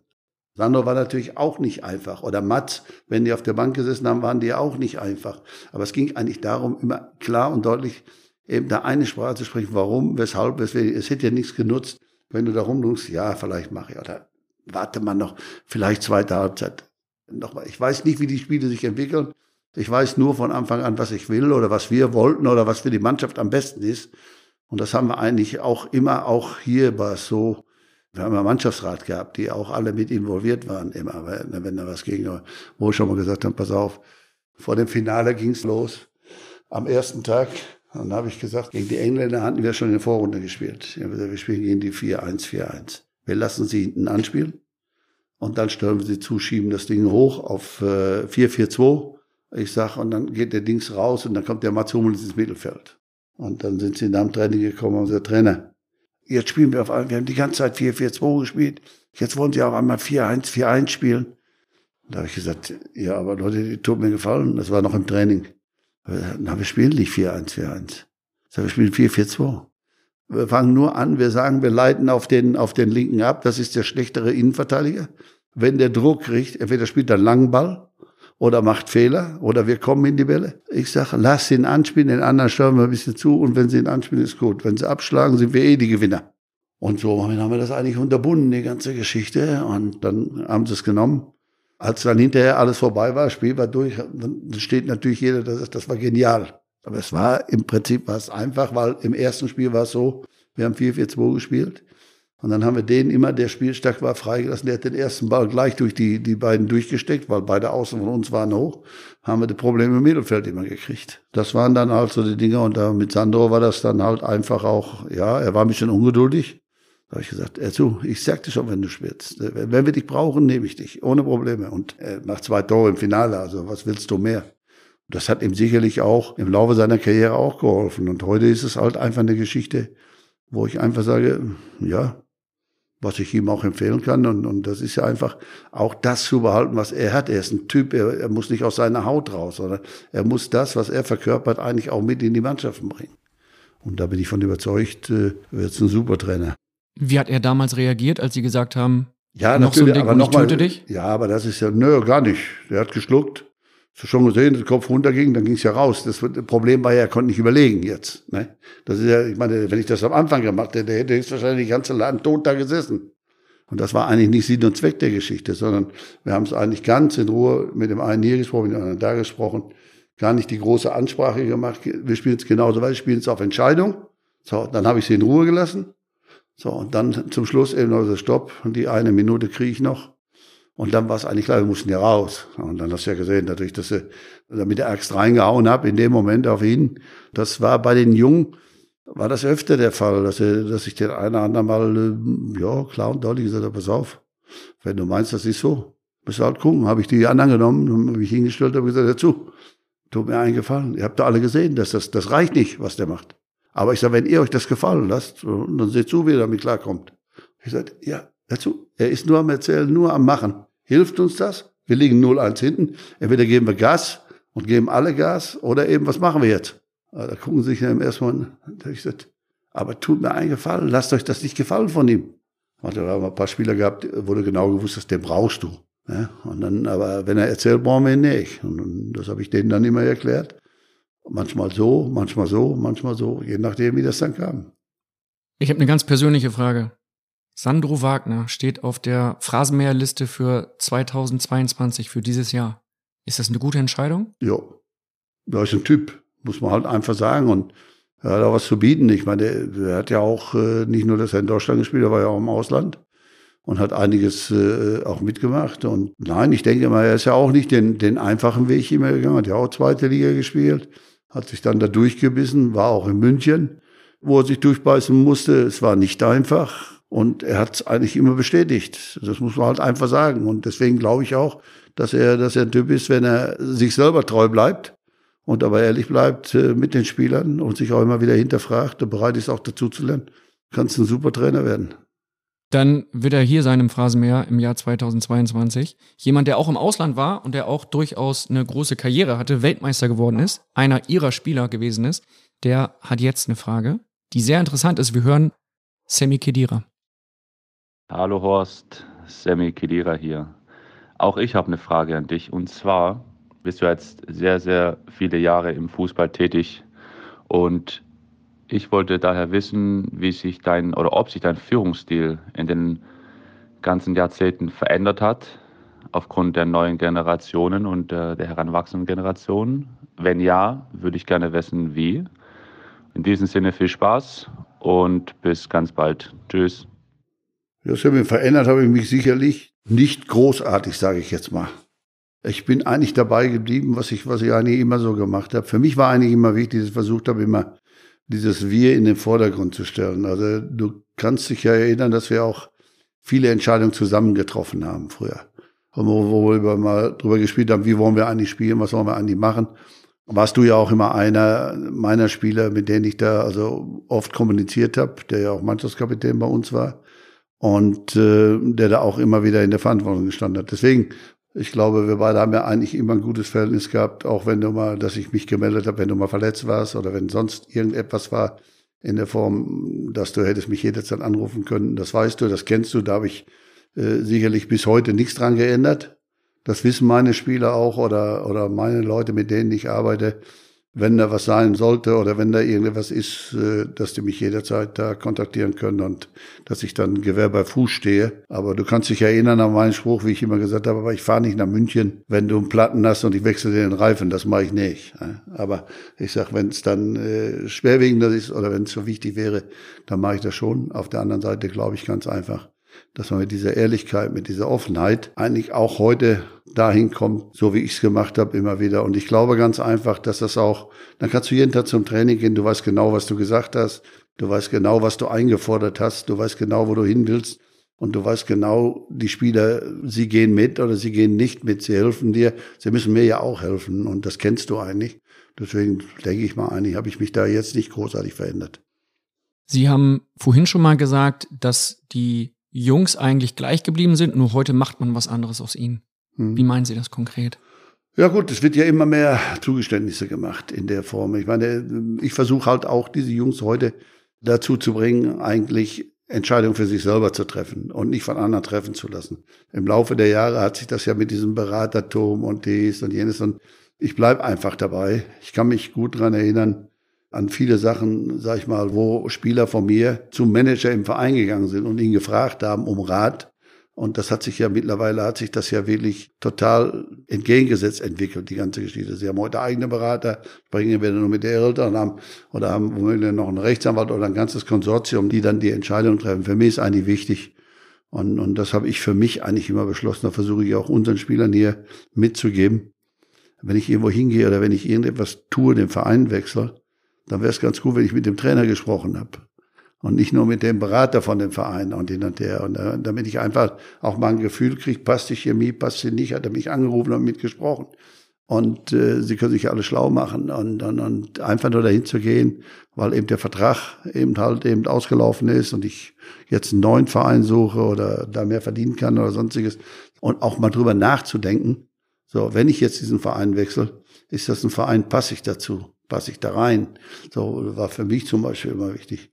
Das war damals bei meinem Wechsel von, von Essen nach Hamburg war es ja das Gleiche. Ich habe gewusst, Hamburg, ja, ich habe nicht gewusst, dass George Volker verkauft wird, aber ich habe schon gedacht, ja, George Volker spielt noch da, der spielt noch da, Keegan spielt da, da gab es so eine, eine absolute Truppe, die mit internationalem Format und deutscher Klasse, Spitzenklasse hast du da, dann kannst du mal gucken. Da war immer die Frage für mich, schaffe ich das oder schaffe ich das nicht? Das war bei mir die Frage. Und da muss man dann die Spieler ab und zu mal anhalten und, und mal drüber nachdenken und sagen, dazu denk mal drüber nach, wenn du wechseln willst. Ich habe ja auch viele Spieler gehabt, die im Laufe der Jahre mich gefragt haben, dazu, Trainer, meinen Sie, ich habe eine Chance nach England zu gehen und so weiter und so fort. Willst du's? Dann hast du dieses Gespräch automatisch, wo dann, dann sag ich du, es ist immer eine Wir-Geschichte, am Ende des Tages entscheidet es der Spieler. So, was, was machen wir, was tue ich oder was will ich? Weil er muss bereit sein dazu. Es muss ihm Spaß machen. Und wenn er, wenn er das alles nicht hat, dann wird es auch nicht gut. Das kann er sich selber ausrechnen. Eins zu eins zusammenzuzählen ist für keinen Spieler schwer. Und bei einem ist es einfach nur, sage ich, offene Geschichte. Ja, was für Freunde haben Sie? Welche Berater haben Sie? Das ist vor allem bei jungen Spielern, denke ich, wichtig, denen einfach zu sagen, hör zu. Das reicht nicht mit der Arbeit. Also, das habe ich ja hier beim HSV auch. Wir machen sicherlich einen guten Job, gar keine Frage, aber es reicht mir nicht. Muss ich ganz einfach sagen, ist mir noch zu wenig. Auch meine Trainer müssen sich Vereinsintern. Ja, von, natürlich, da rede ich jetzt von. Aber das ist ja grundsätzlich so, dass ich mich immer selber wieder hinterfrage. Reicht das? Habe ich ein Vertrauen für meine Spieler, für meine Mannschaft? Oder vertraue ich ihnen nicht? So, das ist die Frage. Und dann ist doch die Frage ganz einfach nachher auch, ob es jetzt im Staff ist, untereinander. Haben die was zu sagen? Haben sie eine Meinung? Können sie was einbringen? Können sie was mitnehmen? Und deswegen bin ich auch kein Freund davon gewesen, immer, sagen wir, Jahrgangstrainer zu machen, dass man eine Mannschaft nur ein Jahr begleitet. Sondern für mich geht es darum, Spieler über längeren Zeitraum zu begleiten. Zwei, drei Jahre. So. Und das sind halt einfach diese Dinge, wo ich dann einfach glaube, wenn du Spieler zwei, drei Jahre begleitest und Spieler zwei, drei Jahre miteinander umzugehen haben, kriegst du eine ganz andere Verantwortlichkeit da rein, eine ganz andere Harmonie da rein und ein Selbstverständnis da rein. Und das ist ja heute die Kunst, glaube ich, dass man einfach versuchen muss, dass der eine mal auf den anderen guckt. Wenn ich dann überlege, auf der einen Seite, wo ich hier angefangen bin, reicht das, was wir unten in Norderstedt tun? Müssen wir einiges verändern? Können wir einiges verändern? Ist das äh, vom, von der Athletik her gut genug? Da brauche ich ja auch die Fachleute. Da muss ich auch dem sagen, dazu, im Kinderbereich, ja, ich weiß schon, in welche Richtung das gehen muss, aber auf der anderen Seite, ich muss es auch belegen nachher. So, und das sind halt einfach diese Dinge, dass wir uns da eigentlich immer wieder hinterfragen und dass wir dann die Leute, die eben halt, einfaches Beispiel, wenn der Mediziner sagt, nee, der kann nicht spielen, werde ich ihn nie aufstellen. So, das ist eine ganz einfache Geschichte. Und wenn am Ende wird er mir sagen müssen, okay, pass auf, der braucht 14 Tage, dann reden wir, dann gucken wir nochmal drüber und dann sage ich dir, ob der fit ist oder nicht. So, dann sage ich, ja, okay. Doc hat gesagt, kann spielen. Dann sage ich zu meinem Fitnesstrainer, hör zu, wie sieht das bei dir aus? Ist der fit? Kann der spielen und kann ich? Wie lange kann ich den spielen? So, das sind dann halt diese Dinge. Mache ich einen Plan, mache ich keinen Plan? Lasse ich sie die Verantwortung übernehmen oder lasse ich es nicht? Und das sind halt einfach diese Dinge, wo ich da einfach sage, das musst du auch mal, du musst du treffen lassen, weil alles kannst du nicht verantworten oder verantworten schon, aber eben halt kannst du nicht entscheiden. Hilfe brauchen wir alle. Also ich zumindestens. Und äh, wenn ich nicht sicher bin, dann frage ich. Sie sind mit dem HSV sehr gut strukturiert hier am ja. Volkspark, auch in Norderstedt, wie Sie gerade gesagt haben. Wir wollen noch mal ein bisschen schauen auf Ihre Zeit beim DFB, denn wir haben gerade Semi Khedira gehört. EM-Titel 2009 ist bekannt. Es gab auch Olympia 2016. Mhm. Und dort standen sie im Finale, haben Silber geholt und jemand hat einen Elfmeter verschossen. Auf der anderen Seite hat er sie auch zur Silbermedaille geschossen, wenn man es positiv ausdrücken ja, will. Ne? Klar. Es geht nicht um diesen Elfmeter. Nils Petersen war für uns, wo wir ihn gefragt haben, jetzt los, weil er war einer der älteren Spieler. So. Es waren der, Profis ja, äh, erlaubt ja, bei Olympia? Ja, zwei waren erlaubt. Da kam er für uns in Frage. Man muss halt, man muss halt einfach wissen. Olympia findet mitten in der Saison statt. Abstellung war klar, gibt es nur Schwierigkeiten. Das wussten wir. Oder ich zumindest nicht, weil ich das nie anders kannte im Laufe der Jahre. Und bei Olympia war es eigentlich auch klar. Da ging es eigentlich darum, was ich ja eigentlich immer gemacht habe. Ich habe eigentlich immer Kader zusammengestellt, die die doppelte Anzahl an Spieler hatten. Ich habe immer 40, 50 Spieler gekannt aus diesem Jahrgang. So. Und habe die ja dann auch immer zwei, drei, vier Jahre begleitet oder fünf Jahre, wenn man das dann nachher will mit der U21 Richtung Olympia da war es dann halt so, dass ich halt genau wusste, was ist hinter denen. So, hinter diesen Top-Leuten, die ich habe, die teilweise im Ausland nachher gespielt haben oder die in der Liga nicht freigestellt wurden, musste ja eine zweite Mannschaft aufs Eis bringen. Und jetzt komme ich wieder an den Punkt an. Sicher habe ich meinen Anteil daran, aber der Hansi Flick hat einen Riesenanteil. Markus Sorg war mit. Der Guido Streichsbild war mit. Michael Schönwatz war mit. Die haben alle mitgemacht. Die habe ich beobachten lassen, das machen, das und, und, und. Und alle anderen genauso. Das war auch eine Geschichte, die total anders ist als das, was eigentlich in der Liga passiert. Hier ist es so, da fährst du hin nach Brasilien, du weißt nicht, wo du trainieren kannst, du fährst zwar raus, kriegst dann Platz irgendwo zugewiesen, fährst aber 14, 15 Minuten dahin. So, dann kommst du wieder zurück ins Hotel, dann brauchst du eineinhalb oder zwei Stunden, weil die Straßen dicht sind oder zu war oder hin und her. Es waren immer nur Unwegsamkeit. Und da ging es eigentlich darum, von vornherein eine Mannschaft zu haben, von vornherein, sage ich jetzt mal, einfach auch den Spielern irgendwo eine Möglichkeit zu bieten, einfach zu wissen, was ist Olympia eigentlich? Warum Olympia? Und das war ja eigentlich, sage ich mal, wenn man den Fußball nimmt, eigentlich nicht so gern gesehen, die ganze Geschichte. Wir haben ja früher schon mal eine Silbermedaille geholt. 88? Richtig, aber dann war es halt immer so ein Stiefkind Olympia. Und jetzt war es auf einmal eine Geschichte wieder, wir waren qualifiziert, wir haben uns qualifiziert durch die Europameisterschaft und, und, und wie gehen wir damit um? Und dann war es für mich eigentlich wichtig, sagen wir, auch eine Freude zu entwickeln darauf. Und was haben wir gemacht? Wir haben dann im Hotel Kennedy da in Frankfurt, nähe Otto Fleckschneise, haben uns mit den Mädels verabredet. Weil die Mädels waren ja immer bei Olympia. Mit welchem? Ach so. Okay. Die Nationalmannschaft. Ja, ich war ja, da, wenn Sie sagen, ich habe ja, ja, Hotel Mädels, mit den Mädels also verabredet. mit den Mädels verabredet, also ja. Nationalmannschaft. Ja, okay. Also wir sind so, sachlich sauber war, beim Sport. Ja, kein Problem. Da haben wir uns mit den Mädels da verabredet. Die ganzen Mädels sind da hingekommen. Die haben den Jungs erklärt, eigentlich, was ist Olympia? So hatten wir dann so einen Smalltalk, weil wir ja auch zusammen bei Olympia, wenn wir ins Dorf kommen, haben wir im gleichen Haus mehr oder weniger gewohnt. Und die Mädels kannten alles, wie Olympia abläuft, was da passiert, die konnten alle immer erzählen. Dann haben wir mit den beiden Beachvolleyballern haben einen Termin gemacht.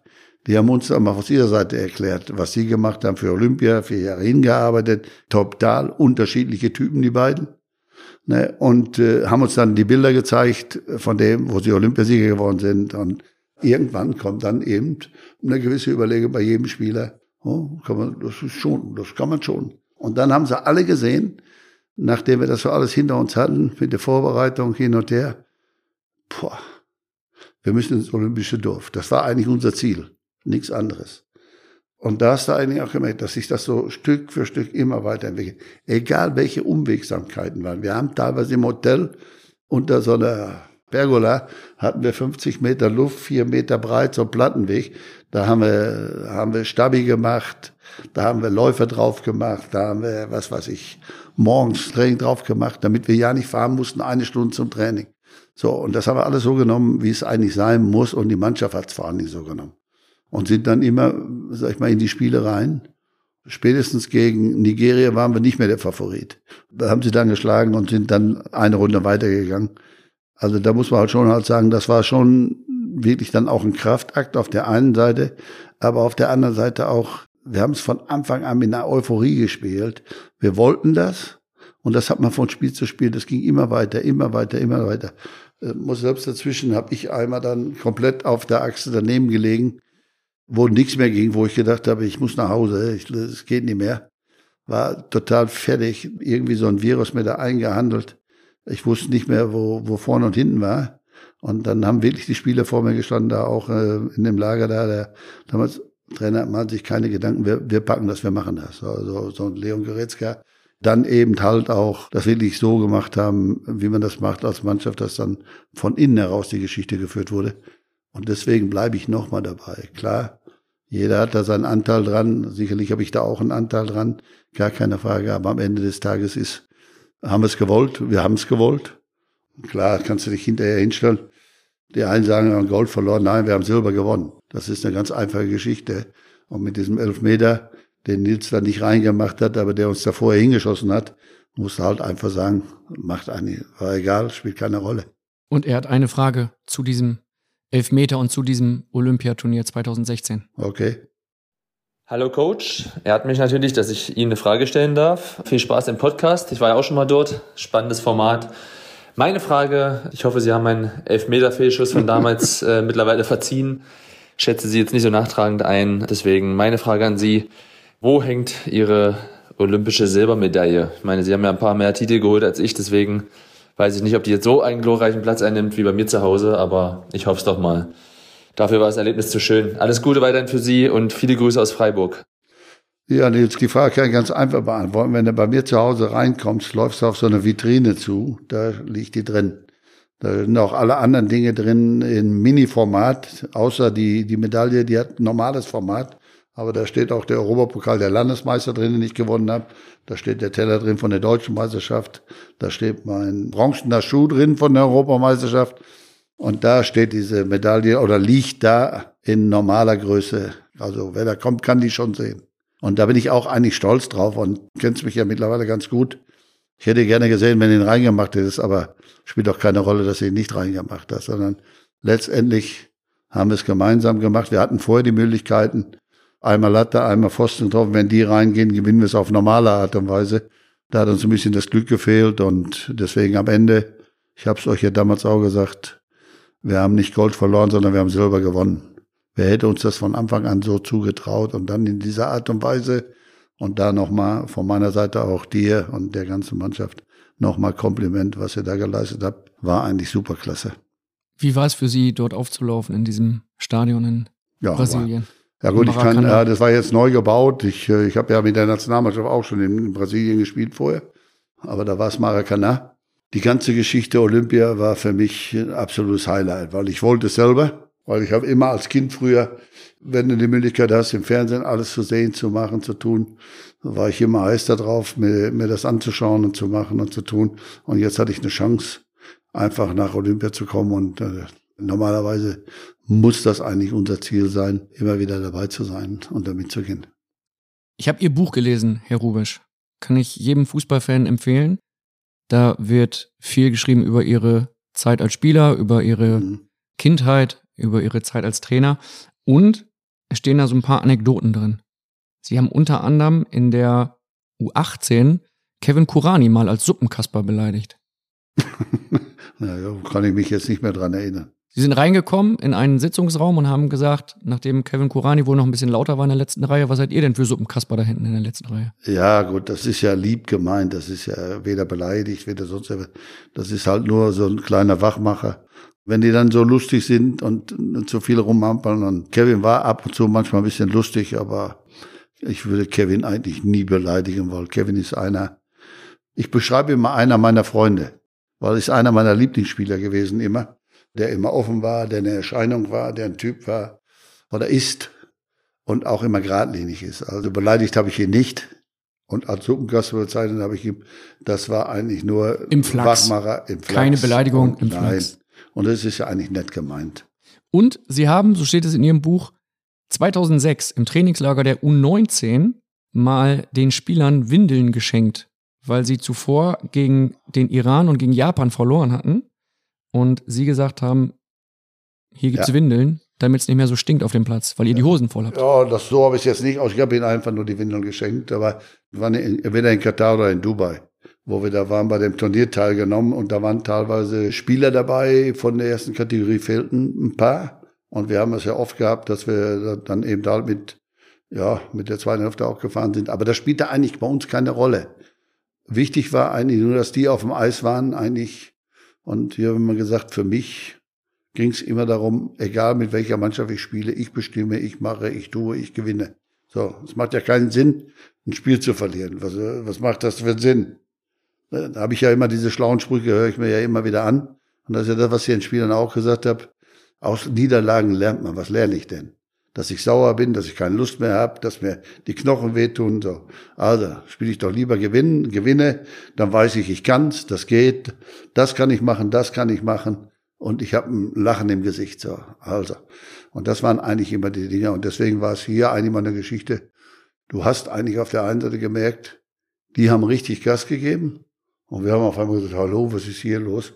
Und haben dann, waren einfach nicht dann bereit, einfach jetzt einen Schritt drauf zu warten, nochmal, haben uns dann immer so schön, wie ich gesagt habe, habt ihr schön in die Hose geschissen. Und dann habe ich ihnen die Windeln geschenkt. Ja, das kann ich mich zwar so jetzt so genau, aber ich weiß, dass das mal gewesen ist. Von welchem Trainer haben Sie sowas gelernt? Dass da Nö, das sind so meine, meine Dinge. Ich habe ja auch so meine Sprüche immer. Das war eigentlich so einer immer, wo ich dann immer sage, man, macht euch nicht in die Hose oder macht euch nicht ins Hemd. Da brauche ich keinen Trainer dafür, der mir das beibringt. Also das weiß ich schon selber. Bei welchen aktuellen Bundesliga-Trainern sagen Sie, Mensch, den mag ich, da sehe ich etwas, was mir gefällt, wie er die Mannschaft führt, wie er das Team an der Seitenlinie peitscht? Es sind eigentlich einige dabei. Christian in Freiburg. Christian Streich? Ja, brauchen wir nicht. Aber ich meine, wenn du den Vulkan manchmal gesehen hast, auch Hermann, ich war ja auch ab und zu so, dass du dann wirklich aus der Haut gefahren bist. Manchmal auch mit dem Schießrichter, aber vom Grundsatz her, was mir eigentlich früher immer gefallen hat, sagen wir so, auch ein Ottmar Hitzfeld, obwohl das komplett gegenteilig was, was ich jetzt gemacht habe. Da war ruhig, gelassen, sitzend. Da habe ich mir überlegt, da kannst du doch nicht ruhig bei sitzen bleiben und, und, und. Du musst wissen, wie kommst du an deine Spieler ran noch, was für Möglichkeiten hast du, was nehmen sie dir ab. Du musst dann nicht für, die, für das Publikum rumampeln oder machen oder tun. Darum geht's mir eigentlich, dieses Authentische zu sein. Und, und da gibt's viele. Ich wüsste kaum jemand, der, der da nicht versucht, also wirklich klar und eindeutig authentisch darüber zu kommen. Gibt es einen Spieler, den Sie im U-Juniorenbereich beim DFB hatten, bei dem Sie sagen, der hätte echt noch viel mehr erreichen können? Da wäre noch mehr drin gewesen? Ich habe die Tage den Gino Duede, der mit war bei der Europameisterschaft und auch Europameister geworden ist, den habe ich im Podcast gehört und fand eigentlich überragend, äh, wie er auch gesagt hat, äh, für ihn war Ich will jetzt nicht sagen, was anderes wichtig, aber er hätte mehr erreichen können, mehr machen müssen, tun müssen. Das ist einer von diesen Spielern gewesen, wo ich geglaubt hätte, dass da noch mehr kommen, weil er war ein absoluter Turbolader. Was schade war, war Alexander Ludwig, weil Lude war Fußballer perfekt, aber hatte leider oft Migräne. Das hat ihn immer so ein bisschen aus der Bahn geworfen, um teilweise wegnehmen. Petersen auch auf der einen Seite, sag ich mal. Ich habe viele Spiele gehabt, die viel draus gemacht haben, wo du am Anfang nicht so sicher warst, die dann diesen Weg gegangen sind. Oder ja, Patrick Eber zum Beispiel Berlin früher. Da hast du auch gedacht, dass da noch mehr kommt, noch mehr geht. Aber sonst, die meisten haben was draus gemacht, die haben es genommen, wie man es nehmen muss und äh, sind ihren Weg gegangen. Also wir haben ja jetzt einige schon hier im Podcast gehört und äh, es sind ja alles unterschiedliche Typen, aber wenn man jetzt, ja, die meisten, es sind Typen die auch, auch in der heutigen Zeit im Nachhinein jetzt nach ihrer Karriere noch einiges darstellen wieder. Und das finde ich eigentlich ganz gut. Da sind auch so ein paar potenzielle Trainer dabei, ne? Ja, Kedira, Hummels, ja, Wagner. Ob es jetzt alle Trainer werden, weiß ich nicht, aber Sportdirektor wäre auch nicht so schlecht, weil da sind einige dabei, die, die clever sind, die schlau sind. Die Jungs als Sportdirektor könnten Sie sie dann wieder einstellen, ne? Die könnten mich dann wieder einstellen, aber ich werde das, äh, glaube ich, jetzt dann nicht mehr machen, weil dann, jetzt bin ich schon bei, bei sieben und null und dann im April kommt schon die Eins dahinter. Also es geht ja auch weiter. Mal kürzer treten müsste man dann auch schon mal irgendwann. Mir hat jemand eine Anekdote erzählt, eine sehr schöne Anekdote. Wir kommen noch mal so ein bisschen zu sprechen auf diese Spieler, die vielleicht noch ein bisschen mehr Potenzial in sich gehabt hätten. EM 2008 U19. Da haben Dennis Naki und Timo Gebhardt von rund 40 Flanken im Training nur drei verwandelt und haben sich dann beschwert über die beschissenen Flanken. Mhm. Und dann kamen sie. Ja, ja, dann kam ich halt. Aber ich denke, man muss schon richtig laufen. Die Flanken waren nicht so schlecht. Und wenn man dann von der eigenen Unfähigkeit, sage ich jetzt mal, ablenkt, dann macht es halt wenig Sinn, die anderen da anzumeckern. Und dann haben sie natürlich, das waren eh zwei, sage ich jetzt mal, die den Unterschied machen konnten und die ihn auch gemacht haben bei der Europameisterschaft, das muss man ganz klar sagen im Finale. Aber auf der anderen Seite, es waren auch zwei, die du immer wieder hinterfragen musst. Äh, ein Stefan Reinhardt Beispiel, da gibt's ja auch eine schöne Geschichte, der hat gesagt, Trainer, die kriegen sie nie in die Spur. Das war vor der Europameisterschaft, vor der Qualifikation noch. Habe ich gesagt, nein, ich nicht, aber ihr. So, und äh, da habe ich ja die Benders noch dabei gehabt. Die Bender-Zwillinge? Ja. Die Bender-Zwillinge, die dann eben halt diese, das waren zwei meiner absoluten Charakterspieler und meine absoluten Lieblinge nach wie vor. Die Verbindung besteht ja heute auch noch. Und äh, die will ich auch heute noch adaptieren. Also das ist nicht das Problem. Aber die beiden haben es dann wirklich mit in die Hand genommen. Und das war mit der entscheidende Faktor überhaupt, dass wir das geschafft haben, muss man halt ganz klar sagen. Flo Jungwirth gehörte noch dazu, die dann den Timo Geppert, sage ich mal, eingenordet haben. Danny Naki habe ich eingenordet, so dass wir dann eben halt, wir haben genau gewusst, wir brauchen die beiden. Das sind Spieler, die den Unterschied ausmachen können. Am Ende des Tages sind sie an sich selber gescheitert. Ne? haben alles andere im Kopf gehabt und äh, statt einfach, sage ich mal, den Weg zu gehen, einfach jetzt noch mehr zu tun, noch mehr zu machen. Aber sie haben immer andere Flausen im Kopf gehabt und haben sich auch immer wieder ablenken lassen. Und äh, dann ist es halt schwierig. Bei mir war es halt so gut, ich bin gefahren. Dennis wollte damals äh, unbedingt in die Türkei. Und äh, dann bin ich von Reuth nach äh, unten an die, an die Grenze gefahren, da, wo, wo er gewohnt hat, da nach Düren gefahren, da unten. Da haben wir uns am Bahnhof getroffen, haben wir da noch, glaube ich, vier oder fünf Stunden gesessen. Und dann haben wir das dann durchgehabt. Ich gesagt, ja oder du musst eine Entscheidung treffen. So. Ich sage, und Spiel für uns und äh, du bist halt den Jungs eigentlich auch schuldig und uns allen. Wir haben alles dafür getan jetzt. Und ja, und dann hat er sich dazu entschieden, den Weg zu gehen und hat es eigentlich auch, zumindest bis dahin zurück, hat das eigentlich zurückgezahlt. Die haben wirklich Gas gegeben, sie haben da mitgezogen, hatten ihre Aussetzer, was dann normal war bei ihnen. Aber am Ende des Tages war es dann eine Geschichte, dass sie danach eben halt diesen Weg nie weitergegangen sind. Das müssen sie sich selber auf die Fahne schreiben, obwohl wir sie, ich habe sie auch noch ein paar Mal angeschoben. Aber gut, letztendlich bist du ja auch deines eigenen Glückes Schmied. Hä? Und Sie haben dann gezeigt im Training, wie es geht, ne, mit den Flanken, die eigentlich. Ja, ich habe es mal vorgemacht. Also zumindest es geht eigentlich ja auch darum, was ja immer bei der bei Jungspielern ja immer der Fall ist, äh, sag ich mal, in die Bälle zu laufen, also gegen den Ball zu gehen, eigentlich mutig zu sein. Ne? Wenn ich ihn nicht mit dem Fuß nehmen kann, muss ich ihn mit dem Kopf nehmen. Ist ganz einfach. Und das sind halt einfach die Dinge. Und zu stehen und zu warten und dann versuchen zu zielen, wird im Spiel nicht funktionieren. Und Und darum ging es eigentlich. Und das war ihr Problem, dass sie eben das nicht konnten, weil sie in dem Moment mussten eine Auftaktbewegung machen, dann antreten, in die Bälle gehen. So, wenn dann der Ball kam, egal ob vorne oder hinten, dann ging der Meister neben oder drüber oder der Torwart in die Hand gehauen. Sie haben ihn nie getroffen. Und Sie haben dann von den treffe, gleichen. Flanken 18 von 20 gemacht, so. Ja, so viel, so schlimm war es jetzt nicht. Also 20 haben wir nicht gemacht. Aber ich habe dann drei oder vier mit dem Fuß gemacht, dann habe glaube ich ein oder zwei mit dem Kopf nochmal mir gezeigt, da bin ich eigentlich nur locker dagegen gelaufen. Da war dann Ruhe am Karton. Das ist dann meist Ruhe, ja, das geht dann, ja.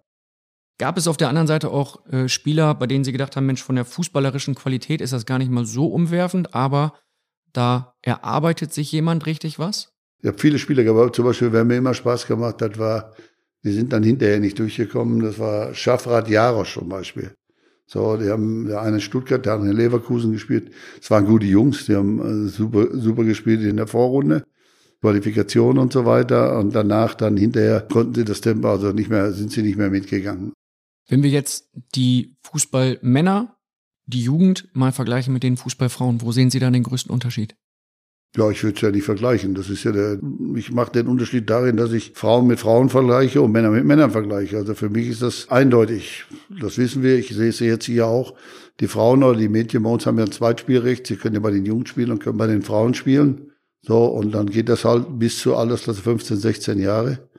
Danach geht dann die Schere ein bisschen auseinander. Also deswegen macht es eigentlich für mich auf dem Level nachher, wenn, wenn er jetzt A-Nationalmannschaft nimmst, macht es eigentlich keinen Sinn, das irgendwo mit Männern zu vergleichen. Geht mir auch eher so um die Einstellung. Ja, ja, aber die Einstellung ist ja, bei den Frauen kriegst du immer 100 Prozent.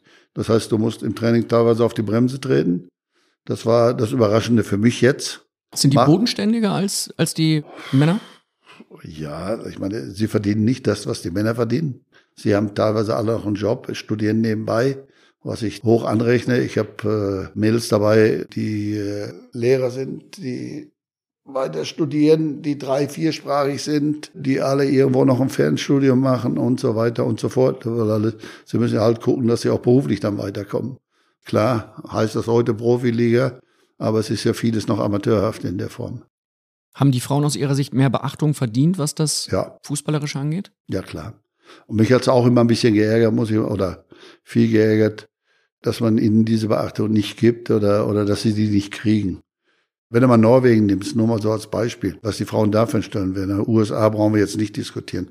Aber wenn ich jetzt im Moment davon ausgehe, was sich in Europa alles tut, was sich in England verändert hat, was in Spanien verändert hat, in Holland noch weiter verändert hat, da müssen wir aufpassen, da laufen wir der Musik demnächst hinterher, weil da passiert viel. Da müssen wir halt schon gucken, äh, dass wir da wirklich am Ball bleiben, weil das sind Profiligen nachher. Da wurde viel investiert und äh, da sollten wir jetzt auch mal wieder gucken, dass wir da so langsam den Anschluss wieder kriegen. Sie haben 2018 für ein halbes Jahr die DFB-Frauen trainiert. Julia Gwynn, die war auch dabei unter diesen Spielerinnen und die hören wir jetzt. Hi Horst, hier ist die Julie. Ja, ich hoffe, du erinnerst dich überhaupt noch an mich, beziehungsweise an uns alle, deine Mädels aus der Nazio ja, war eine richtig coole Zeit. Ich habe auch schon öfter gelesen, dass du schon mit einem weinenden Auge dran zurückdenkst, ähm, weil es für dich auch eine coole Zeit war, unser Trainer zu sein. Deswegen habe ich auch noch zwei Fragen für dich. Und zwar wäre das einmal, wie eigentlich deine erste Reaktion war, als es um das Thema ging, dass du die Frauen-Nationalmannschaft eventuell übernehmen sollst. Ob du da direkt happy warst oder ja, wie einfach die Reaktion war. Die Frage ist für mich einfach zu beantworten, habe ich ja selber bestimmt. Ich war zu der Zeit, äh, habe ich den Posten, weil der Hansi war weg zu Bayern, habe ich den Posten als Sportdirektor so lange übernommen. Und dann fiel das ja mit in meinen Bereich. Und dann habe ich gesagt, bevor wir jetzt irgendwo eine Notlösung machen, meist lieber selber. Und es war eigentlich auch die richtige Entscheidung in diesem Falle. Und äh, nein, es hat riesig Spaß gemacht. Also wirklich jederzeit wieder machen. Ist das so typisch Horst Rubesch zu sagen, okay, bevor wir jetzt irgendeine Notlösung holen, mache ich das lieber selber? Was hätte ich jetzt machen sollen? Wo, wo hätten wir herholen sollen? Ich habe ja auch alle anderen mit wieder im Boot gehabt, ob das Uli Ball weg war und, und, und. Dann habe ich gesagt, pass auf, damit klar ist, weil wir wollten ja unbedingt und, und das war für mich jetzt auch wie die, genau wie für die Mädels. Deswegen habe ich es ja auch gemacht. Es muss jetzt einfach klar sein, dass es nur ein einziges Ziel noch gibt, dass wir diese Qualifikation schaffen dahin. So, das konnte nicht sein, dass wir da nicht die Qualifikation auf die Reihe kriegen und, und, und deswegen und dann haben wir wirklich alle zusammen da angegriffen und haben die Mädels mitgenommen Und deswegen habe ich ja gesagt, gleich am Anfang einmal, was ist der Unterschied zwischen Männern und Frauen? Für mich war eigentlich wichtig, dass die Frauen mich nehmen. Ich habe sie ja genommen, das war ja klar, ich wollte das ja. Aber die Frage war halt, wie nehmen Sie dich? Sehen Sie jetzt den großen Klotz, der da steht? Haben Sie zu viel Respekt oder haben Sie nicht? Vielleicht eine Anekdote dazu. Ich habe die, glaube ich, die erste Sitzung oder die zweite Sitzung, die ich gemacht habe. Und äh, bei der ersten Sitzung ist mir schon aufgefallen, habe immer in die Gesichter geguckt und da kam keine Reaktion. Was machst du jetzt? Habe ich so gedacht, ne? Die Frage war ja, verstehen die mich? Und bei uns hast du schon mal, da nickt einer und macht einen klar und so, ne? Passierte nichts. Dann, das war mittags, glaube ich. Und habe ich abends nochmal eine Besprechung gehabt. Und ich hatte immer die Angewohnheit, so wie ich meine Mannschaftsausstellung bekannt gegeben habe, habe ich vor jedem Training mit dem Thomas zusammen, haben wir eigentlich immer das Training besprochen. Das dauert ja drei, vier, fünf Minuten, dann gehen wir raus. Dann weißt du, dann brauchst du da nicht auf dem Platz stehen, erstmal erklären, was machen wir jetzt und tun. Und haben sofort gewusst, was Sache war. So. Und dann sind wir, war das ja so ein Spaziergang da zum, zum Platz hin. Auf einmal zieht mir hinten einer eine Jacke, die, und das war Svenny Huth, und sagt, du Horst, muss halt dazu sagen, ich habe der Mädels gesagt, um das gleich rauszunehmen mit diesem Respekt und diesem, ihr könnt alle Horst immer sagen. Ihr braucht jetzt nicht Rubisch oder sonst was. Das war so das Erste, was ich gemacht habe. Und zog mir so an die Jacke, wo wir da hingingen, Richtung Platz. Ich musste mal was erklären.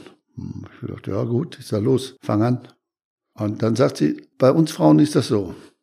Wenn wir was verstanden haben, sagen wir nichts. Weil ich hatte den Mädels dann in dieser zweiten Sitzung, habe ich dann gesagt, dazu, ihr müsst mir schon mal zeigen, dass ihr das verstanden habt, dass das geht und so weiter. Ne? Da sagt sie, und wenn wir es nicht verstanden haben, dann nerven wir dich schon, brauchst keine Sorge haben. So, und das war dann für mich so dieser Punkt, wo ich gesagt habe, okay. Und dann. Das ist ein Stück Lebenshilfe, ja, ne? Brauchst du eigentlich nur gucken. So im Training haben sie es wirklich verstanden, haben sie es nicht. Und das hatten sie. Muss man halt einfach sagen. Und du hast dann von Tag zu Tag, und das war für mich das Überraschende, wie schnell das gegangen ist, von Tag zu Tag eigentlich gemerkt, es wurde immer besser, die Kommunikation wurde besser. Und was nachher richtig Spaß gemacht hat, war eigentlich, die haben immer hingeguckt. Die haben selbst darauf geachtet. Und was, was zum Beispiel sehr auffällig war, die werden nicht nachlässig. Es vergisst keiner seine Schuhe. Die haben alles dabei. Das ist, das ist halt einfach so. Das ist, etwas anders ist es. Aber vom Training her oder was wir gemacht haben oder was wir eingefordert haben, dieses schnelle Spiel, dieses direkte Spiel über, über ein, zwei Kontakte, über die Mitte, andere Seite, hoch anlaufen. Es war alles nichts anderes, was du bei Männern auch trainierst. Du musstest vielleicht, weil es für sie Neuland war zum Teil, oder haben es dann versucht, so einfach wie möglich immer wieder zu erklären, haben es manchmal oft zehn gegen null gespielt einfach nur ein paar Minuten aufzuhören. Aber es war jedes Mal so, wenn du es einmal erklärt hast oder das zweite Mal erklärst, dann war das durch. Dann haben die das genommen. Auch bei, bei Standards oder Eckbälle gegen uns oder für uns. Wir haben in die Folien reingehängt. Sie haben das selber angeguckt. Dann haben wir mit ihnen ja auch die Möglichkeiten rausgesucht. Dann haben sie mitgenommen auch, äh, haben gesagt, hör zu, Standards könnt ihr eigentlich normalerweise selber bestimmen. Schreibt's auf, stellt's hin. Dann haben wir auf dem Platz eine Einheit gemacht, 40, 45 Minuten einmal wo wir gesagt haben, okay, die eine Mannschaft gegen die anderen die Standards, fünf Defensive, fünf Offensive, einmal Flanken, einmal Eckbälle. So, das haben sie alles selbstständig gemacht danach. Ja, ne? das, das sind halt die Dinge. Und, und da muss halt einfach sagen, das ist disziplinär, das ist klar, deutlich durchgezogen. Korrekturen kommen von alleine. Das war schon überraschend, muss ich schon sagen. Und es ist überraschend, wie viel Respekt die Mädels hatten. Wir hören noch mal rein in eine zweite Frage von Julia ja. Quinn. Und die zweite Frage ist eigentlich direkt an die erste auch angelehnt. Ja, ob du überhaupt jemanden von uns kanntest, als du jetzt aus dem Männerbereich zu den Frauen kamst, ob du überhaupt Namen von uns kanntest. Ich bin gespannt auf deine Antworten. Ich freue mich drauf. Schick dir ganz liebe Grüße und bis bald. Ja, ganz liebe Grüße zurück. Ich hoffe, du bist wieder 100% fit, weil ich hatte mit ihr telefoniert, wo sie jetzt zuletzt verletzt war. Bei mir war es halt so, ich habe die Mädels alle, fast alle gekannt. Muss ich halt dazu sagen, weil ich immer ganz gute Verbindungen nach Wolfsburg hatte, auch nach München. Frankfurt war eh vor der Tür. Also das wusste ich, weil ich vorher auch immer die, die Spiele geguckt habe, zum Teil im Fernsehen, die Länderspiele und teilweise vor Ort war. Dadurch war ich eigentlich ganz gut informiert. Wo ich eigentlich gucken musste, und das war eigentlich das Erste, was ich damals gemacht habe, was haben wir an junge Spieler? So wie Schüler ist dann dazugekommen, Julie ist dazugekommen und so weiter. Und da war eigentlich Uli Ballwig mit die, die entscheidende Spielerin, also Trainerin, die uns da gesagt hat, was in den Jahrgängen ist, wo, wo noch Junge sind. Und die haben wir dann eben halt über diese Schiene geregelt. Ich habe ein Interview gelesen von einem Fußballnationalspieler, der angesprochen wurde auf das Thema Frauenfußball. Die Frage war, was halten Sie vom Mädchenfußball? Und die Antwort des Nationalspielers war der Frauenfußball. Er amüsiert mich. Nicht alle Mädchen sind dazu geschaffen. Wer Fußball spielen möchte, sollte es ruhig tun. Ja, schon. Alle Männer sind noch nicht zum Fußball geschaffen. Muss man halt auch so sehen und deswegen ist okay. Wenn jemand sagt zum Thema Mädchenfußball, amüsiert mich, wie finden Sie das? Ja, es amüsiert mich auch, wie einige Fußballspieler bei uns bei den Männern. Also ich sehe da jetzt mal nicht das Problem. Ich denke, wir sollten nicht jedes Wort auf die, auf die Goldwaage legen, sondern das ist ja auch immer in welchem Zusammenhang. Klar, kann ich sagen, okay, amüsiert mich, aber ich meine, wenn ich ehrlich bin und hingucke und, und ich glaube, wenn jeder da hinguckt und vergleicht das, wenn Frauen untereinander spielen, dann hat das eine Riesenqualität. Das muss man ganz klar sagen. Was glauben Sie, wer das gewesen ist? Keine Ahnung. Ich gebe Ihnen einen Hinweis. Das Interview stammt aus dem Jahr 1980 und es ist aus dem Fußballmagazin. Keine Ahnung. Es war ein gewisser Horst Rubesch. Ich habe das gesagt? Ja. Amüsiert mich, also das weiß ich jetzt nicht. Da bin ich mir nicht so sicher. Für mich geht's, also da, ich Das ist ja, ja auch schon nur, 42 ja. Jahre her. Also ich kann mich da jetzt nicht dran erinnern, weil ich eigentlich normalerweise bei Gero Wiesans Verfechter war vom Frauenfußball. Der war nämlich damals Ausbilder in der, in der Dings. Wir haben gegen die Frauennationalmannschaft gespielt. Also wüsste ich jetzt nicht, dass ich das so gesagt habe. Aber gut, kann ja sein. Es war damals Teil eines Interviews, in dem Leser Ihnen Fragen stellen durften. Und Mhm. wie gesagt, 42 Jahre her. Was wünschen Sie sich denn heute für den Frauenfußball? Ja, ich würde eigentlich wünschen, dass sie mehr Zuspruch kriegen auf der einen Seite, dass man da auf der anderen Seite eigentlich jetzt, ich habe ja gehört, dass da jetzt von der FIFA und so weiter da neue Konzepte erstellt werden, auch im Nachwuchsbereich, was die Frauen angeht. Nein, ich denke ganz einfach, dass die Frauen das kriegen, was sie eigentlich verdient haben, diese Anerkennung kriegen und dass sie auch einen anderen Zuspruch kriegen, was die Zuschauer angeht und so weiter. Da bleibe ich einfach dabei. Sie haben es sich einfach auch verdient. Die Art und Weise, wie die da spielen, ist einfach äh, großartig. Und ich hoffe ganz einfach, dass wir da jetzt langsam auch wieder in die Spur kommen. Was die Nationalmannschaft angeht, in der Liga im Moment haben wir eine gute Liga. Man sieht oben, das sind vier, fünf Mannschaften. Das war ja nicht immer so. Das Einzige ist, da tick ich jetzt vielleicht ein bisschen anders als der DFB. Ich hätte gerne eine größere Breite. Ich hätte gerne zwei zweite Ligen, dass da mehr Mannschaften spielen, mehr, auch wenn die vielleicht nicht diese Qualität haben. Aber je mehr spielen, glaube ich, eigentlich umso mehr Talente gibt es am Ende des Tages, auch in den unteren Bereichen. Und dass man dann eben halt aus den Regionalligen, weil wir sind ja mit dem HSV im Moment auch in der Regionalliga, stehen ganz oben, äh, dass man die Mädels da aus der Regionalliga direkt aufsteigen lässt und nicht noch da über eine Aufstiegsrunde gehen muss. Wären Sie nicht ein perfekter DFB-Präsident eigentlich? Nein, ich mache das, was ich kann, was ich nicht kann, lasse ich sein.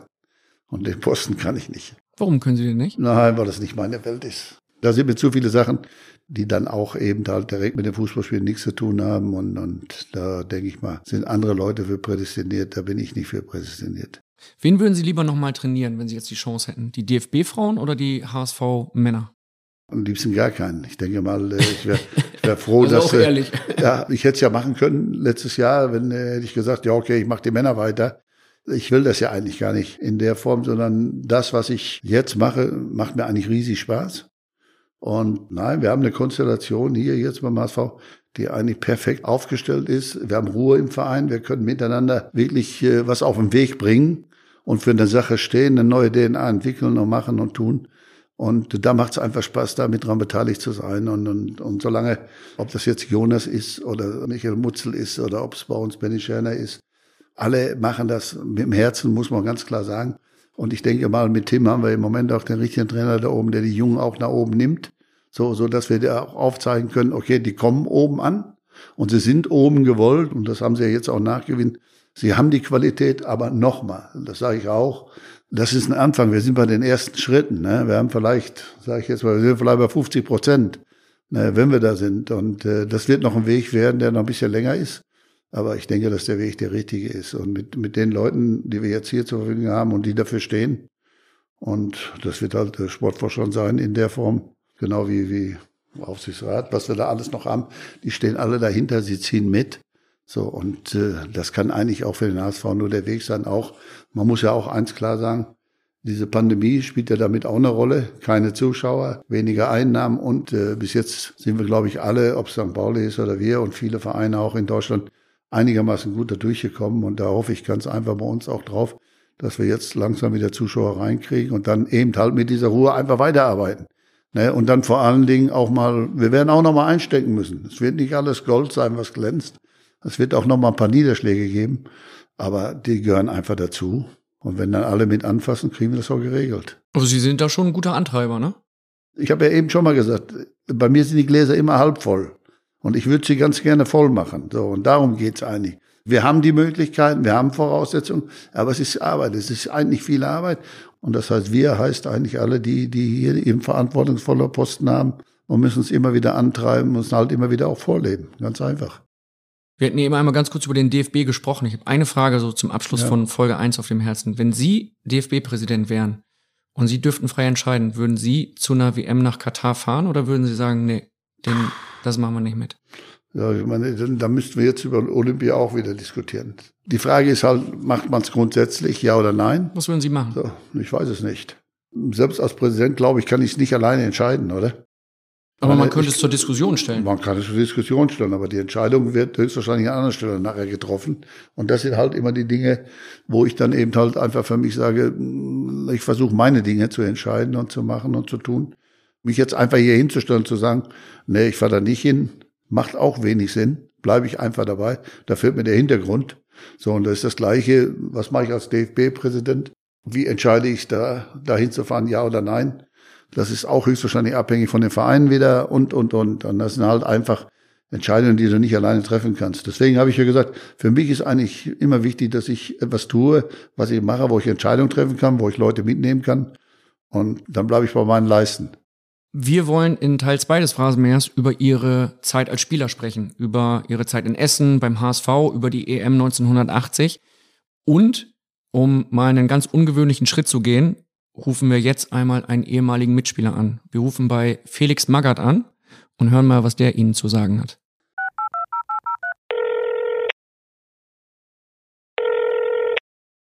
Herr Magath, ich grüße Sie. Ich sie auch. Herr Rubesch sitzt bei mir. Oh, Sie können jetzt quasi live mit ihm sprechen. Moin, Felix. Herr Rubisch, guten Morgen. Morgen, Herr Magath. Ja, Wie geht's denn? am besten gut. Ja, mir geht's auch gut. Ja, das glaube ich. Ja, Schön, dass du dem HSV wieder hilfst hast. ja ich gebe mir Mühe. Ja, Und äh, weiß ja, wie es ist. Also ich denke mal, ohne Arbeiten geht nichts. Und läuft ja mittlerweile ganz ordentlich. gratuliere nochmal für deine überragenden Leistungen beim DFB hast. Wie du mit den Jungs da die Titel geholt hast. Alle Achtung. Ja, vielen Dank. Wobei, das habe ich dir zugetraut. Ich denke, wir hatten ja lange genug miteinander zu tun, also dass wir genau wussten, ich meine, andersrum, wo du in Wolfsburg warst, bist deutscher Meister geworden, muss man auch mal erst nachmachen. Nee, du hast ja da auf den alten Kamellen. Also. Äh, ne, aber dann, du, hast ja, du hast ja mit zwei verschiedenen Mannschaften, die sind ja ganz unterschiedlich. Genauso hast du ja mit den Frauen auch noch überragende Leistungen vollbracht. Ja.